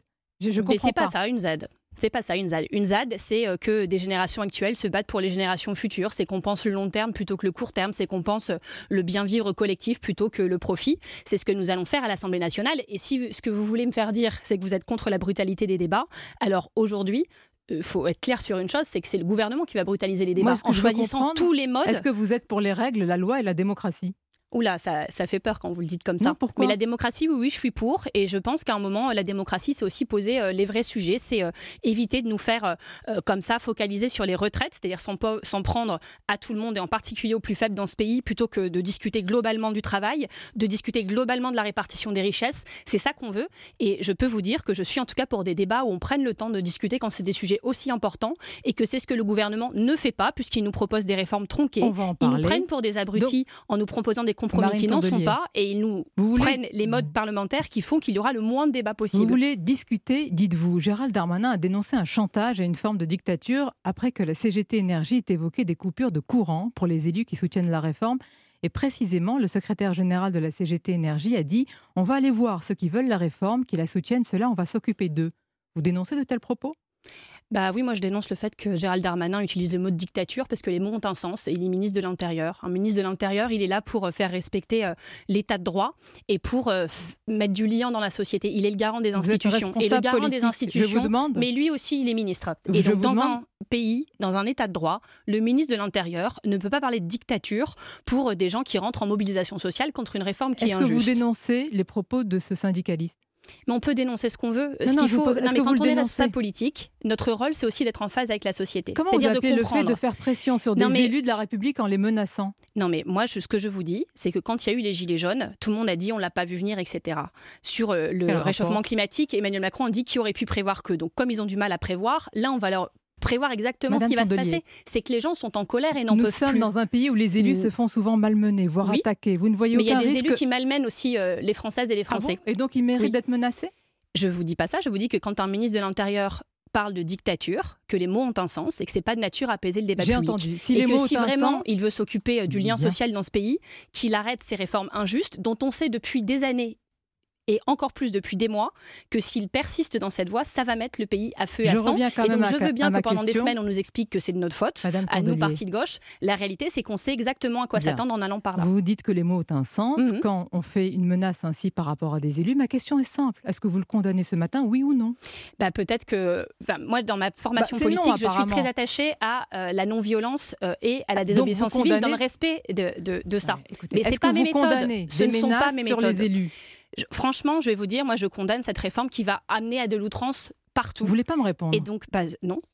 non, mais moi, ce que je vous dis, c'est que je suis. Non, mais incroyable. Bah, dites-moi C'est alors très que clair. vous êtes je vous dis que mes méthodes des sont non en violentes et que la désobéissance civile, pour moi, Donc a un vous principe, ou pas la ces propos non-violence. C'est pas par là que je partirai, mais ce qu'il faut se dire, c'est que quand les gens disent on va bloquer le pays, ou là là, les Français vont souffrir, peut-être qu'il faut passer par quelques jours, quelques semaines de souffrance collective pour éviter des années de souffrance sociale qui sont déjà présentes. La défiance, la méfiance et souvent la violence à l'égard de nos élus. Je rappelle, nous sommes dans un pays où ils sont parfois malmenés, où il y a un C'est sûr, et je suis, en tant qu'élu au Rassemblement national Alain Beaumont, je suis quand même très bien placée pour le savoir. Mais ce que je vous dis, c'est que euh, si on veut faire baisser la défiance dans ce pays, alors chacun doit y mettre du sien. Et s'entêter dans cette réforme dont on sait depuis des années où elle va nous mener socialement, c'est aussi une erreur de la part du gouvernement les et c'est facile les de reporter vous toujours la faute sur les matin. syndicalistes. Mais- Il y a un climat quand même global dans ce pays hein, de criminalisation des écologistes, de criminalisation des est-ce que Vous ne syndicalistes. participez pas à le nourrir en ne dénonçant pas ce matin de tels propos. Je vous ai dit que ça n'était pas mes méthodes et que c'est pas comme ça que je ferai. Mais vous n'a- vous n'arrivez pas à dire ce Mais matin que vous les dénoncez. Si vous voulez, je peux vous dire que le problème dans ce pays, Moi, ce sont les pas, syndicalistes. Vous avez l'air d'y tenir.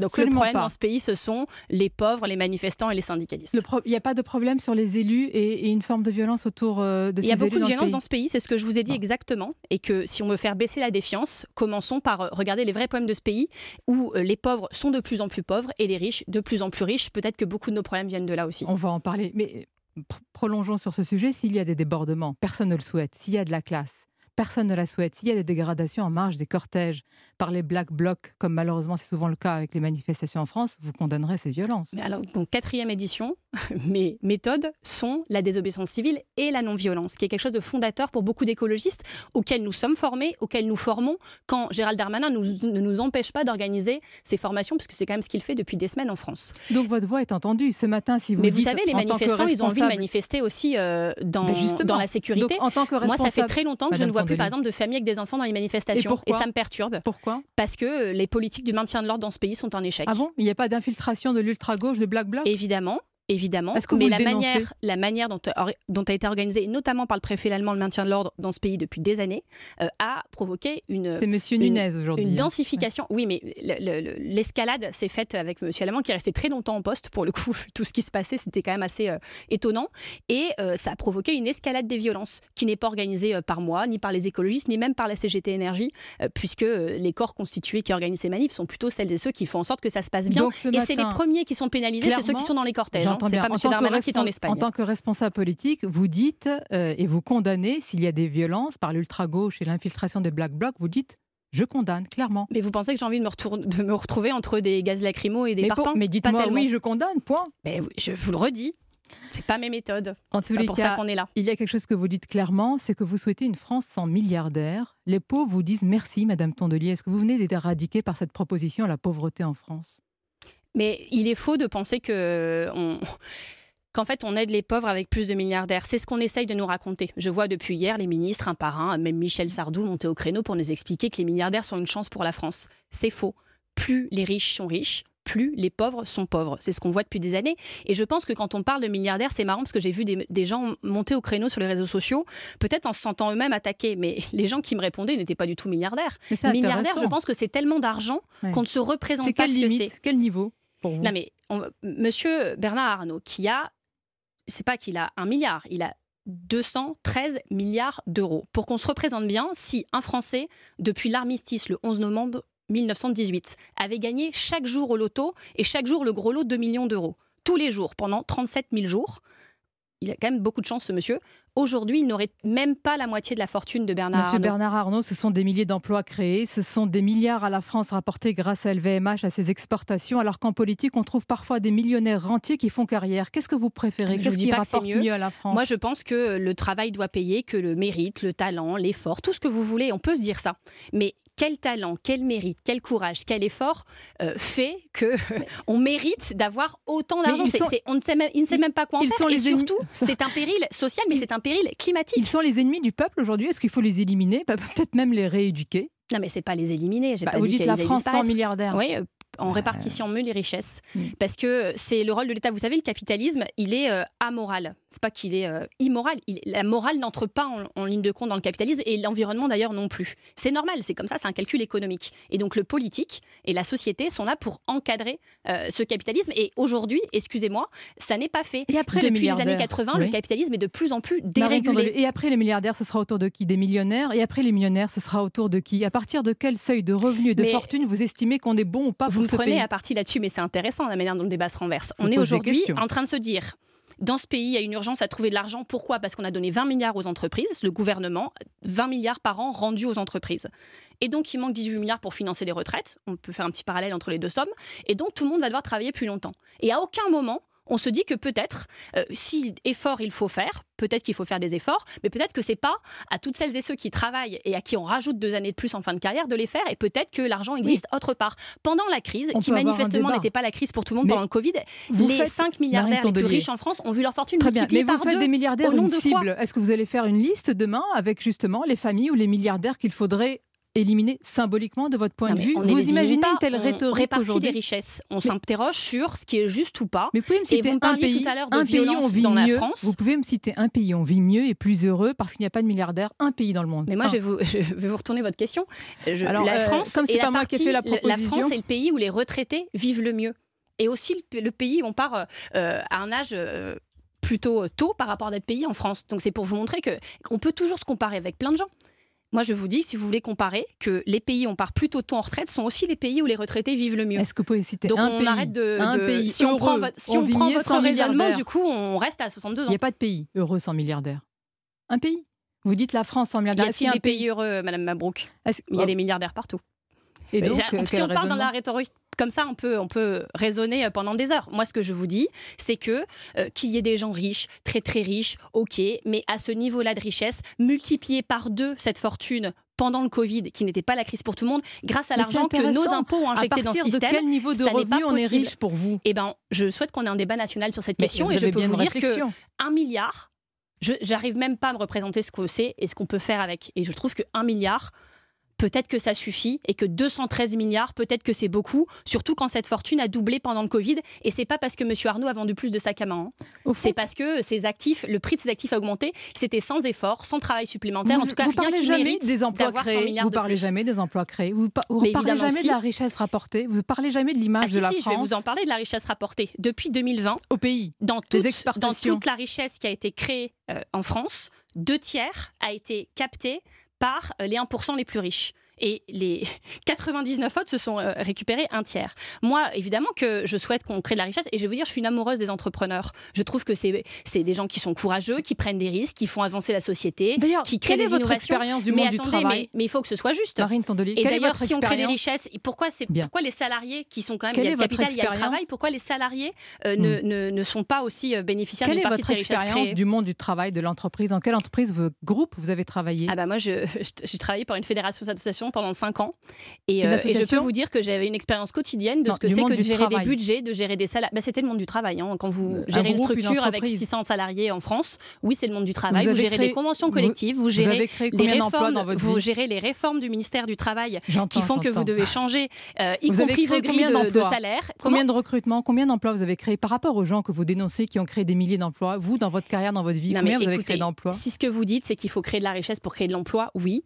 Je ne vois pas en quoi le fait que M. Arnaud ait 213 milliards plutôt que 1 milliard en crée plus en France, par ailleurs, qui plus est. Mais c'est la valeur de son entreprise, Arnaud, c'est pas qui sur son compte en qui est tellement précieux pour la France. Tondelier, Monsieur Arnaud, qui est tellement précieux pour la France, a d'ailleurs demandé la nationalité belge C'est la valeur pour que ses enfants ne payent pas. Euh, Qu'est-ce que vous ne comprenez C'est la valeur d'une entreprise.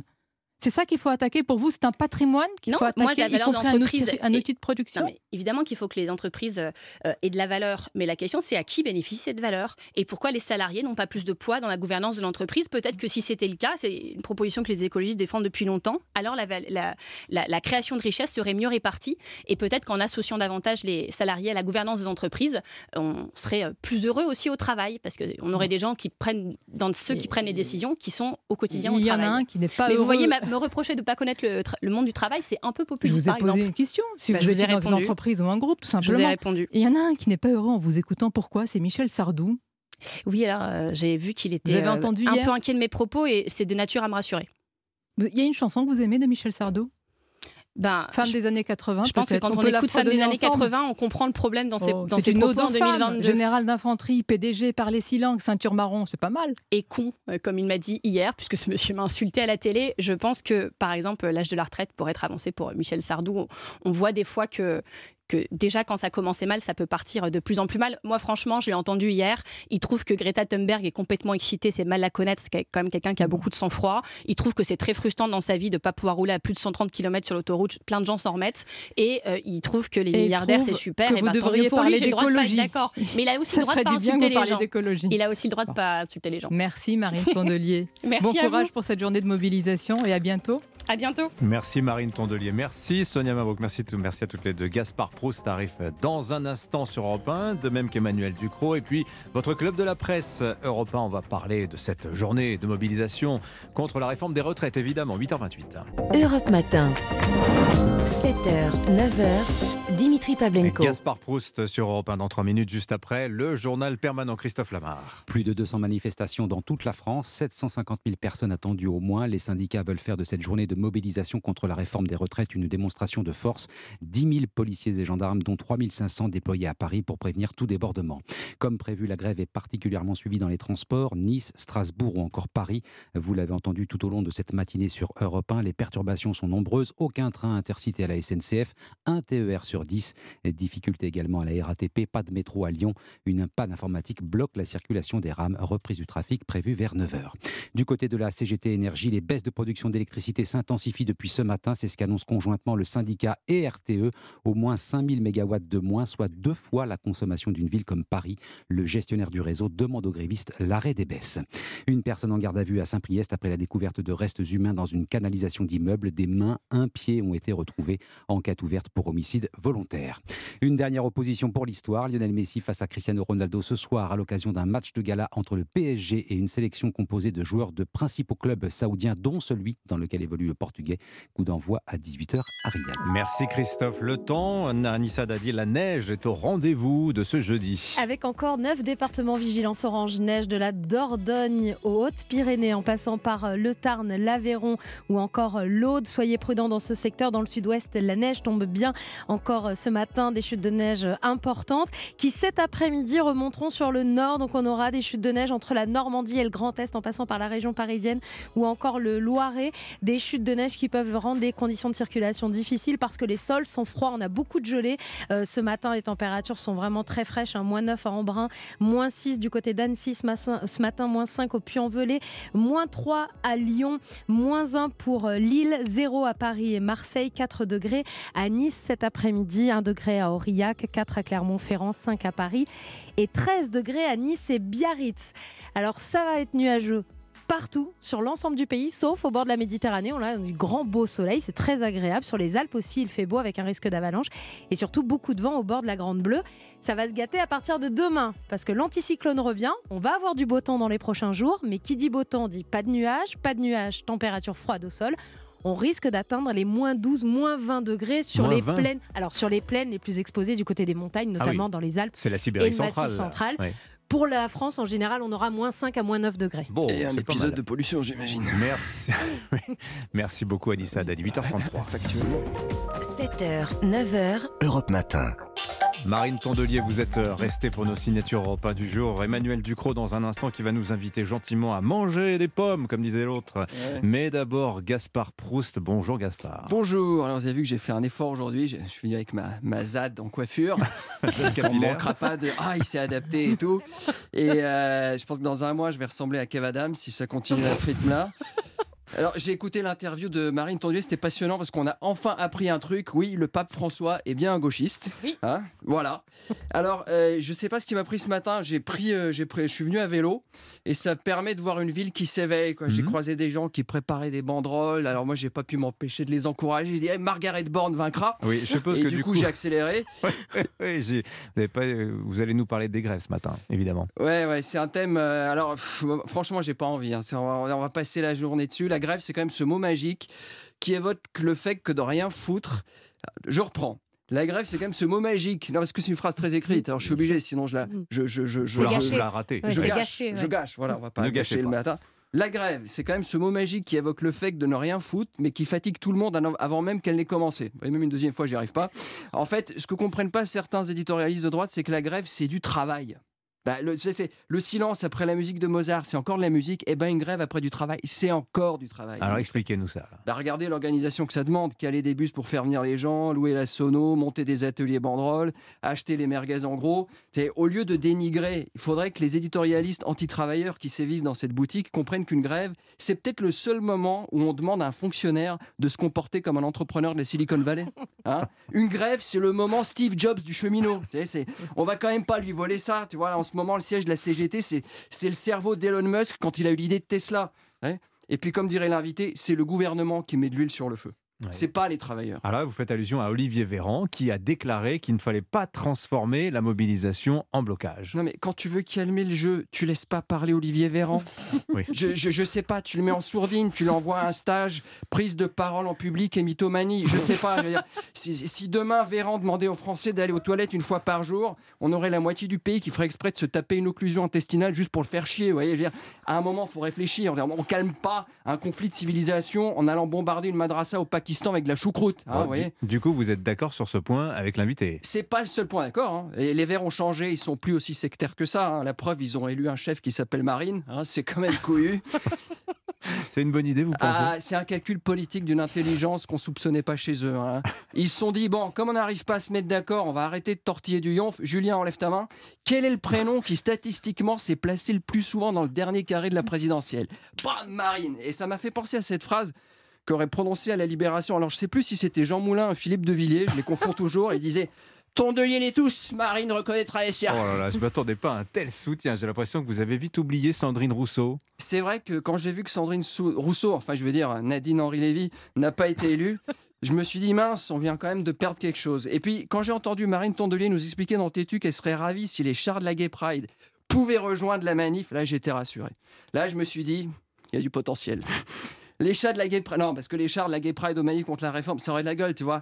Après le défilé des LGBTQ+, le défilé des CGTQI-, Oh. ah, c'est voir, Oh là là. voir Elle est facile. non, il fallait la trouver, je vous jure. hein. Trois heures à table, hein. je me suis cassé les pieds. Hein. C'est facile, c'est-à-dire que vous l'aviez avant moi. Vous avez pensé avant moi. Ça devrait être un critère de pénibilité, du coup, là. Alors, voir, c'est vrai que voir Philippe Martinez en costume de latex se trémousser sur un char de la techno, c'est. Ça, bah, ça sera toujours plus esthétique que de voir Rachel Garrido danser du French Cancan au Moulin Rouge, on est bien d'accord. Mais de toute façon, je pense que la vraie question du jour, c'est que va faire le président de la République? Est-ce que vous le savez, vous? Je ne sais pas ce qu'il va faire. En revanche, à l'heure où je vous parle, je sais ce qu'il est en train de faire. Ah oui, quoi? Ah bah, vous avez pas lu le Parisien euh, de ce dimanche où Brigitte Macron a balancé ce qu'il y avait dans la collation Hmm. matinale du petit? Oui, elle a confié que le président mangeait au petit-déj, que c'est. enfin, oui, c'était elle qui coupait les fruits, Non, notamment. mais quand hein. on lit l'interview, il y a un truc qui m'a frappé et qu'aucun journaliste n'a jamais remarqué. Mais en fait, cette femme, mais c'est comme une mère pour lui. non, mais je veux dire, elle lui coupe ses fruits. C'est le- l'amour, ça. Non, mais le régime alimentaire du petit, il mange deux oranges, un citron, un kiwi, des céréales. Si tu sais pas qu'on est en train de parler de lui, euh, tu dis que Brigitte est bénévole dans un zoo et qu'elle nourrit un lémurien ou une perruche, tu vois. C'est, tu vois, on lui mettrait une mangeoire à mésange et un pneu suspendu au fond du jardin de l'Élysée, tu vois, le mec, il, on le verrait plus à la télé, Macron. Mais après, je pense qu'elle dit pas tout. Ah bon, c'est-à-dire? Ah, bah, comme elle a un contrat d'exclusivité avec une grande marque de luxe euh, dans le genre milliardaire, est-ce que Mhm. je veux dire? Elle peut pas balancer d'autres marques. Vous soupçonnez qu'il y a, y a d'autres. Ah marques bah je Oui. pense que si elle pouvait, elle aurait aussi balancé. Une fois qu'il a terminé son déj, je lui glisse un boîte de petit écolier dans son TANS et zou, conseil des ministres. Merci Gaspard. On lui enverra, la, la- on lui enverra le menu. Ah, je pense que je vais pas tarder à être invité à déjeuner à l'Élysée. Il y a des chances, Je des pense chances. que je pose mes Ouais. petites pierres jour après jour. Merci Marine Tondelier. Merci d'être euh, resté à bientôt. Emmanuel Ducrot du journal L'Opinion, c'est à vous. On parle avec vous, Emmanuel, ce matin. On va parler pommes. Les producteurs français sont très inquiets. Ça va pas fort dans les vergers. On rappelle euh, quand même, Emmanuel, pour commencer, que la pomme, c'est le fruit le plus consommé en France, mais aussi traditionnellement une star de nos exportations. Et oui, qui recule. Les producteurs de pommes français ont décidé de frapper fort avec un chiffre. Notre pays perd chaque jour 1,26 hectares de vergers de pommes. Ça veut dire presque deux terrains de foot. J'aime bien la faire comme les journalistes américains, vous savez, trouver des, des comparaisons qui parlent. La profession explique que euh, ça explique ça par le découragement qui frappe les professionnels. Alors ce chiffre, bien sûr, il faut le détailler. On n'arrache pas littéralement 1,26 hectares de pommiers chaque jour. Ça correspond au recul des surfaces plantées euh, de plantées de pommes. Entre 2010 et 2022 en France, un recul de 11%. Entre 1985 et de- et 2020, ça c'est encore un chiffre frappant, en 35 ans donc, la France a vu sa production reculer d'un tiers à 1,4 million de tonnes actuellement. Et pendant ce temps-là, la production mondiale, elle, faisait plus que doubler. Mais qu'est-ce qui s'est passé avec nos pommes françaises? Alors la pomme, c'est une culture qui nécessite du temps, une importante immobilisation du capital, ce qui la rend très fragile. Et la filière a accumulé euh, des pépins qui la plombent, qui plombent sa compétitivité face à la concurrence. D'abord le coût de la main-d'œuvre en France, qui représente 50 à 60% euh, du coût du fruit pour les consommateurs. C'est énorme. Les surcoûts euh, du SMIC horaire et des charges se chiffrent à 35% par rapport à l'Espagne, 45% avec les Pays-Bas. Et quand on parle des grands concurrents émergents que sont la Turquie, la Moldavie et la Pologne, c'est encore pire. Alors ça, admettons, hein, c'est le coût du modèle social français. Mais ensuite, il y a aussi tout le poids des contraintes et des normes. Et puis, la multiplication des incidents climatiques qui rendent la survie euh, des exploitations aléatoire. Tout Oui. ça, ça incite euh, les producteurs à jeter l'éponge. Ah oui, sans parler du renchérissement du coût euh, de l'énergie, de l'électricité notamment. hein. Alors une énergie plus chère, ça veut dire que toutes les charges d'une entreprise qui produit des pommes augmentent et ça pèse sur chaque kilo. Dit comme ça, c'est très parlant. Carburant, c'est 0,79 centimes de plus par kilo. Ah oui, c'est énorme. Emballage, 4,5 centimes de plus par kilo. Électricité, 9,3 centimes de plus par kilo. Et la main-d'œuvre, qui, qui est une autre charge qui a augmenté, 2,9 centimes par kilo. En quelques mois, les coûts de production des pommes ont flam- flambé de 20%, c'est-à-dire 20 centimes au kilo. Et ça, ça n'a pas été répercuté dans les fermes qui vendent à perte, alors que les prix de vente, eux, les consommateurs euh, l'ont remarqué, sont en train d'augmenter. Ah oui, d'ailleurs, la pomme, je crois qu'elle figure dans la liste des 20 produits du fameux panier anti-inflation du gouvernement dont on parlait en début de semaine. Alors, les producteurs de pommes, Emmanuel, ils en appellent à une double responsabilité Il y a celle des consommateurs et de la grande distribution. Alors, d'abord, les producteurs demandent à la grande distribution de faire un effort en payant 20 centimes de plus au kilo Mmh. euh, les producteurs et en limitant leurs marges, qui sont très élevées sur le rayon euh, des produits frais. Argument imparable, hein. des prix trop bas à l'achat, ça tue les producteurs, et des prix trop hauts à la vente, Bah oui, comme actuellement, décourage. ça décourage les consommateurs, et puis ça incite aussi à l'importation de pommes qui sont venues d'ailleurs.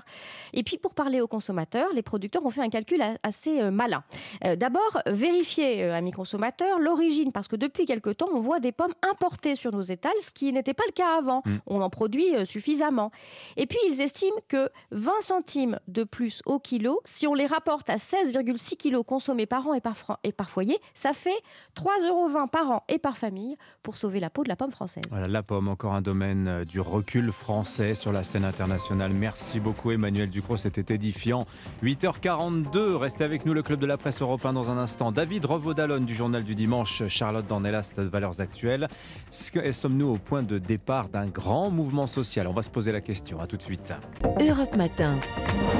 7h, 9h, Dimitri Pavlenko. Allez, une semaine qu'on en parle, que la pression monte, que les syndicats nous promettent qu'on va voir ce qu'on va voir, que les ministres s'efforcent, alors tour à tour, hein, de banaliser, de dramatiser, de dire tout leur respect pour la rue, mais en même temps de dénoncer les blocages. Voilà, nous y sommes.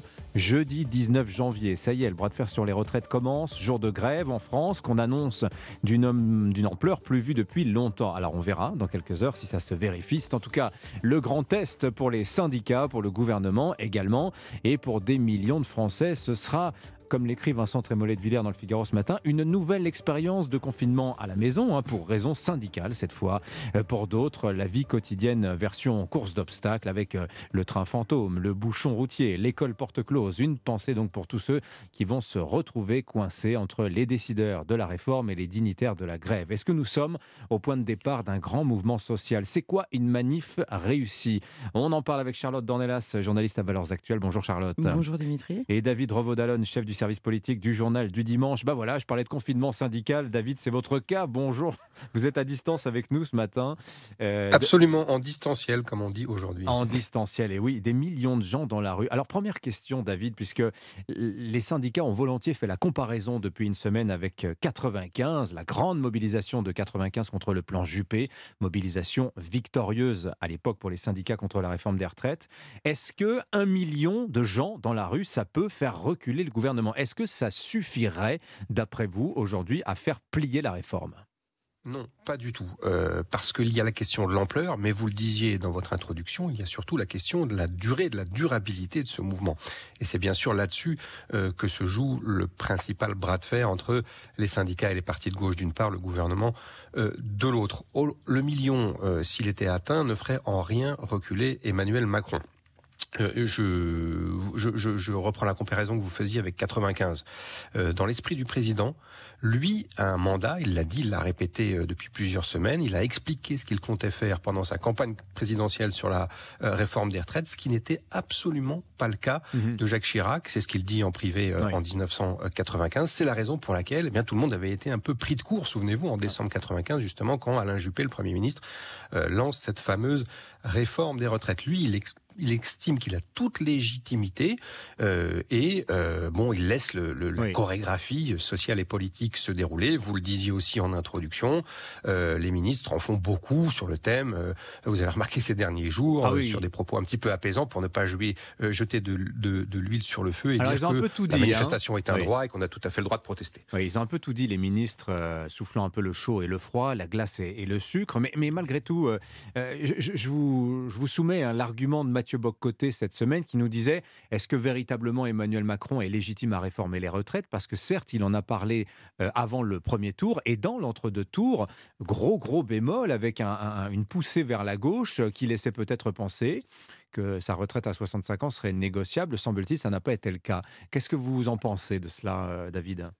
Alors, écoutez, je pense que euh, oui, il y a eu des zigzags effectivement tactiques dans la campagne, mais je pense que le zigzag à gauche n'était finalement euh, que le dernier, celui qui on a, auquel on a assisté dans l'entre-deux tours, que le dernier d'une série euh, de revirements tactiques euh, de campagne. Après, on en pense ce qu'on veut. Est-ce que c'était euh, sincère? Est-ce que c'était purement électoraliste? Je laisse à chacun le choix, la possibilité d'en juger. En tout cas, ce qui est certain, c'est que cette réforme, elle a été présentée, elle a été un petit peu galvaudé puisqu'il avait effectivement parlé de 65 ans. Il est revenu aujourd'hui à 64. Peut-être que on, on va peut encore euh, voir dans les prochains jours, puisque Ah. je rappelle que la copie finale va être euh, euh, présentée lundi en Conseil des ministres. On va peut-être voir quelques petits euh, arbitrages. Vous avez vu qu'il y avait peut-être une étape intermédiaire à 63 ans dans, dans quelques années avant d'arriver au, au 64.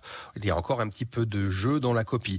Donc pour synthétiser vos deux questions, je pense que le président, il n'est pas du tout disposé à reculer devant l'obstacle, y compris s'il y a 750 000, voire 1 million de manifestants dans les rues aujourd'hui. Je crois que la vraie question, et là encore une fois, retour, euh, retour vers le futur de, de décembre 1995, la vraie question, c'est celle de la durée et de la durée pendant laquelle le pays pourrait être bloqué. Je rappelle qu'en 95, c'était pas une journée de grève par semaine, hein. c'était tous les jours Ah euh, pendant, pendant près d'un mois. Alors oui, on, ré- on réentendra d'ailleurs demain, je vous ferai réécouter des archives de 95 qui sont assez, assez étonnantes, mais c'est intéressant, Charlotte Dornelas, ce que dit David Revaudalon. Donc semble-t-il, tactiquement, le gouvernement s'est laissé une marge de manœuvre, c'est ce que disait David, il y a encore du jeu dans la copie. Vous voyez, vous, le gouvernement, dire, annoncer, on a entendu la rue, allez, 63 ans et on n'en parle plus. Oui, je les vois très bien faire ça. C'est-à-dire que Emmanuel Macron, je pense qu'il y, y y a deux choses qui le qui lui importe aujourd'hui, c'est d'être l'homme qui aura tenu face à la rue. Donc il faut une réforme à la fin, c'est-à-dire qu'il ne reculera pas complètement. Mais en revanche, la marge de manœuvre, on a vu que c'était leur stratégie avec cette histoire de on recule après Noël et en fait l'assurance chômage et en fait non et en fait le 10 et en fait le 12. Bon, donc ils sont en permanence en train d'ajuster. Et d'ailleurs, même la réforme, euh, bien malin qui pourra m'expliquer quelle était la réforme que voulait exactement Emmanuel Macron il y a cinq ans Mhm. par rapport à celle qui est là aujourd'hui. Même lui a varié. Alors, je pense que la question, ce que vous disiez de, de Mathieu Bocoté, enfin l'argument de Mathieu Bocoté qui dit qu'il a, il a une légitimité relative politiquement, hein, pas, euh, pas en tant que chef d'État, mais politiquement, euh, elle, n'est pas directement liée à la réforme des retraites, ni même au, à la campagne qu'il a fait au second tour. C'est simplement que quand vous êtes élu, puis réélu cinq ans plus tard, simplement sur une campagne euh, sur l'antifascisme présumé des gens qui font barrage à l'extrême droite, pour reprendre le vocabulaire, eh bien, vous n'êtes légitime politiquement que de ce que vous décidez d'être, enfin, Oui. pourquoi vous êtes, vous décidez d'être légitime, puisque par exemple, euh, l'immense majorité des gens qui auront été dans la rue, en tout cas ceux qui les représentaient, ont appelé à voter Emmanuel Macron, par exemple. Donc c'est l'exemple éclatant. Pensez à la CFDT notamment, Bah, par exemple. qui appelait à faire donc, barrage euh, à Marine Le Pen. hein. c'est ça, mais voilà, mais faire barrage à Marine Le Pen, dans les faits et en démocratie, ça s'appelle voter pour Emmanuel Macron. Et donc, c'est la preuve éclatante que la, la- la victoire politique d'Emmanuel Macron est relative Hmm. euh, dans l'esprit des gens qui ont voté pour lui Oui. au second tour. Mais est-ce que les syndicats ne sont pas, d'une certaine manière, eux aussi allés euh, trop loin dans l'opposition à la réforme et l'acceptation d'un éventuel 63 ans David Revaudalon, vous y croyez? Alors, pour l'instant, euh, du point de vue des syndicats, on a d'abord un front commun, ce qui est très é- étonnant du point de vue des, des positions des uns et des autres, enfin, notamment bien sûr de la, du patron de la CFDT, euh, Laurent Berger et Philippe Martinez, qui sont quand même aux antipodes sur la conception de l'action syndicale et, du, et de la négociation politique. hein. Vous avez la radicalité, euh, Est-ce qu'ils le la sont encore, historique et, et le, le réformisme. Alors, est-ce qu'ils le sont encore? Ils sont, en tout cas, force est de constater qu'ils sont euh, sur la même ligne et qu'ils font front commun pour la première fois depuis 12 ans. Et donc, pour répondre à votre question, je crois pas du tout que Laurent Berger soit euh, en mesure d'accepter encore euh, ce qu'on appelle, ce que le gouvernement appelle du sucré, hein, ces, ces petits Kinder surprises qui seraient en, en, en mesure de distribuer dans les derniers jours avant la présentation. Donc en réalité, la CFDT, poussée par sa base, euh, poussée par la perspective de son congrès, poussée aussi par l'émergence d'une concurrence autonome. On a bien vu ce qui s'était passé à la SNCF avec des collectifs qui avaient totalement dribblé et dépassé les, euh, les syndicats traditionnels en organisant cette fameuse grève de Noël qui avait bloqué la, les Français pendant le, le- le week-end des fêtes. Euh, donc, aiguillonnée de toutes parts, euh, la CFDT est sur une position beaucoup plus radicale qu'elle ne l'a été ces dernières années, ceci étant bien sûr euh, accentué par les mauvaises relations qu'entretiennent Laurent Berger et Emmanuel Macron, alors qu'a priori, bah, ces deux-là sont plutôt faits pour s'entendre, mais en réalité, on voit que la ligne est, la ligne est, est- est brouillé. Et je crois que ça doit beaucoup, ça, au premier quinquennat d'Emmanuel Macron. Souvenez-vous, quand le président avait été élu et euh, qu'à la hussarde, il avait entrepris euh, non seulement de rénover euh, la vie politique à sa façon, euh, avec ce fameux en même temps et ce, euh, ce- ce- cet effacement des frontières traditionnelles entre droite et gauche, mais aussi avec ce grand mépris souverain des corps intermédiaires, au premier rang desquels les syndicats qu'il avait Ouais. affiché. Et je crois que ça, ça a fait beaucoup de dégâts et qu'il en paye aujourd'hui euh, l'addition. Donc, euh, pour, pour revenir à votre question initiale, si même si d'aventure il, il entreprenait de mettre un peu d'eau dans son vin, je crois que euh, Laurent Berger serait, euh, serait peu disposé à, à le boire. Oui, d'accord. Et puis, il pourrait être aussi débordé par sa base. Euh, euh, Charlotte, Non, mais simplement, euh, j'ai envie de dire oui, mais parce que Emmanuel Macron, je pense qu'il il, il y a un jeu de dupes avec les syndicats qui est en train de se jouer aujourd'hui, et c'est pas avec les syndicats qu'il négocie en ce moment, Emmanuel Macron. Je pense qu'il a compris depuis cinq ans, il a Alors, eu les gilets jaunes déjà, avec les Français directement. Ah, tout vous bah, tous les gens qui seront dans la rue, c'est-à-dire qu'on a suffisamment commenté les différents sondages qui sortent sur ce sujet depuis euh, une semaine pour dire qu'ils sont apparemment contradictoires. En réalité, cette réforme-là est largement rejetée. Est-ce que c'est la réforme, les débats qu'il y a Ah autour, non, mais c'est la, Emmanuel c'est la Macron question de l'âge qui bloque. Parce que de toute façon, on l'a bien vu. Justement. 65 ans, il y avait une forte hostilité. À, so- à 64 ans, il y a une hostilité encore plus forte aujourd'hui qu'à 65 ans, il y a trois semaines. Donc ça. vous dites 63 ans lundi, les Français n'achèteront pas. Alors, c'est la question qui bloque, mais simplement, il y a, il y a- il y a un juste équilibre entre est-ce que le gouvernement est prêt à lâcher certains trucs? Donc, si on passe à 63 ans, dans l'esprit de beaucoup de gens. Hmm. mais lâcher euh, sur quoi? Avec tous les adoucissants qu'il y a si- dans la réforme. Non, mais justement, s'il passe sur 60. Oui, mais là, c'est symbolique, à mon avis, euh, à, à- à ce stade-là. Vu la Donc, pénibilité, il n'y a 63 que ans. 4 personnes, 4 personnes sur 10 qui vont être exclues euh, de la, de- du départ à 64 ans. Enfin, je veux dire, qu'est-ce qu'on peut faire de plus? Le minimum contributif à 1200 Ah non, mais euros, etc., etc. Je suis pas en train de vous dire ce qu'ils doivent ou pas lâcher par Hmm. rapport aux gens. Je dis simplement qu'à mon plus, avis, bah, par exemple, la question de l'âge, en effet, puisque tout s'est focalisé là-dessus et que tout le monde a conditionné là-dessus, donc peut-être que les syndicats, eux, ne reculeraient pas, mais en revanche, il y a beaucoup de gens qui, dans la rue, il faut voir les cinq années aussi qu'on vient de passer. C'est-à-dire que le, le- la, la manifestation à répétition, Oui. euh, l'idée de ce, de ce blocage, euh, pour reprendre le mot. Hmm. Il y a de la euh, colère, euh, mais il y a aussi en face une fatigue mais, bien- nationale, mais évidemment, fatigue il y a une fatigue, d'autant que depuis cinq ans, tout l'engagement euh, de ces mouvements-là n'a pas mené à grand-chose, si ce n'est un grand débat. Et Emmanuel Macron, depuis le début, euh, par le biais du grand débat initialement et ensuite par le biais de ses prises de position un peu intempestives, s'adresse directement aux gens et non pas aux corps intermédiaires. Et c'est un autre problème d'ailleurs qu'ont à, à régler les corps intermédiaires. Tiens, je vais élargir. Je crois Oui, que la David. bataille, pardon, elle, est- elle est là en réalité. Elle est moins dans euh, les, les petits, euh, euh, les petits éléments sucrés que vous évoquiez, c'est-à-dire ce fameux minimum contributif à 1200 euros net, les car- la question des carrières longues, de la pénibilité, puisqu'effectivement, le repoussoir absolu, euh, l'abomination de la désolation pour l'opinion, c'est bien l'âge, le report, qu'il soit à 65, 64, soit 63. Je crois que la bataille de l'opinion qu'envisage Emmanuel Macron se, se situe effectivement bien au-delà. C'est la fameuse, euh, le la, la fameuse lutte entre l'ordre, euh, la rationalité, le Il travail d'une depuis. part et de l'autre, Hmm. le chaos et la chienlit. Euh, Emmanuel Macron, il est très clairement, il reprend la logique de 1968 et il mise sur, il mise sur un retournement de cette opinion et le fait qu'au bout de quelques jours, au bout de quelques semaines, eh bien, fi- finalement, les Français, Merci, David. le- la Merci. hantise des Français porte davantage sur les blocages, les grèves et les éventuelles violences, parce que ça, on n'en a pas parlé, hein, Oui. puisqu'aujourd'hui, On chaque a le temps, on a le manifestation- temps, David, on a le temps. chaque manifestation. S'accompagne euh, des, des, euh, des, des exactions vraisemblablement des black blocs. Donc, Merci, David. ah, il, il mise sur une usure euh, à, à court terme. Merci David Revaudalon du journal du dimanche. Et Charlotte Dornelas de Valeurs Actuelles est avec nous. Merci à tous les deux. Et oui, les violences, bon, on aura l'occasion, on verra ce qui va se passer cet après-midi. En tout cas, journée spéciale, en tout cas, journée particulière sur Europe 1. Toute la journée, cette grève, on va- on va vous la faire vivre. Dans Punchline ce soir, 18h, Laurence Ferrari. Et dès midi avec Romain Desarbres. Pour l'heure 8h58, bonjour Philippe Vandel. Bonjour Dimitri. Culture Média sur Europe 1. Dans un instant, le programme. Vous vous souvenez de Salto? C'était annoncé comme le Netflix à la française. Mm. Euh, eh bien, euh, la plateforme est proche de la liquidation. Pourquoi? Comment? Ça sera notre info média du jour. Au sommaire également, docu-fiction euh, hors norme sur l'affaire Doutreau. 20 ans après, on sera avec les auteurs, le documentariste et un réalisateur parce qu'il y a une manière de filmer complètement dingue entre la fiction et la réalité. On va tout vous raconter. Et puis Gad Elmaleh, l'humoriste, pour son nouveau spectacle qui sera diffusé sur Canal vendredi soir. Ça s'appelle D'ailleurs. On rigole beaucoup, beaucoup. Voilà, ce sera à 10h. Merci beaucoup Philippe. Bonne journée. On se retrouve demain matin dès 7h. Bye bye. Dimitri Pavlenko, votre matinale info sur Europe 1.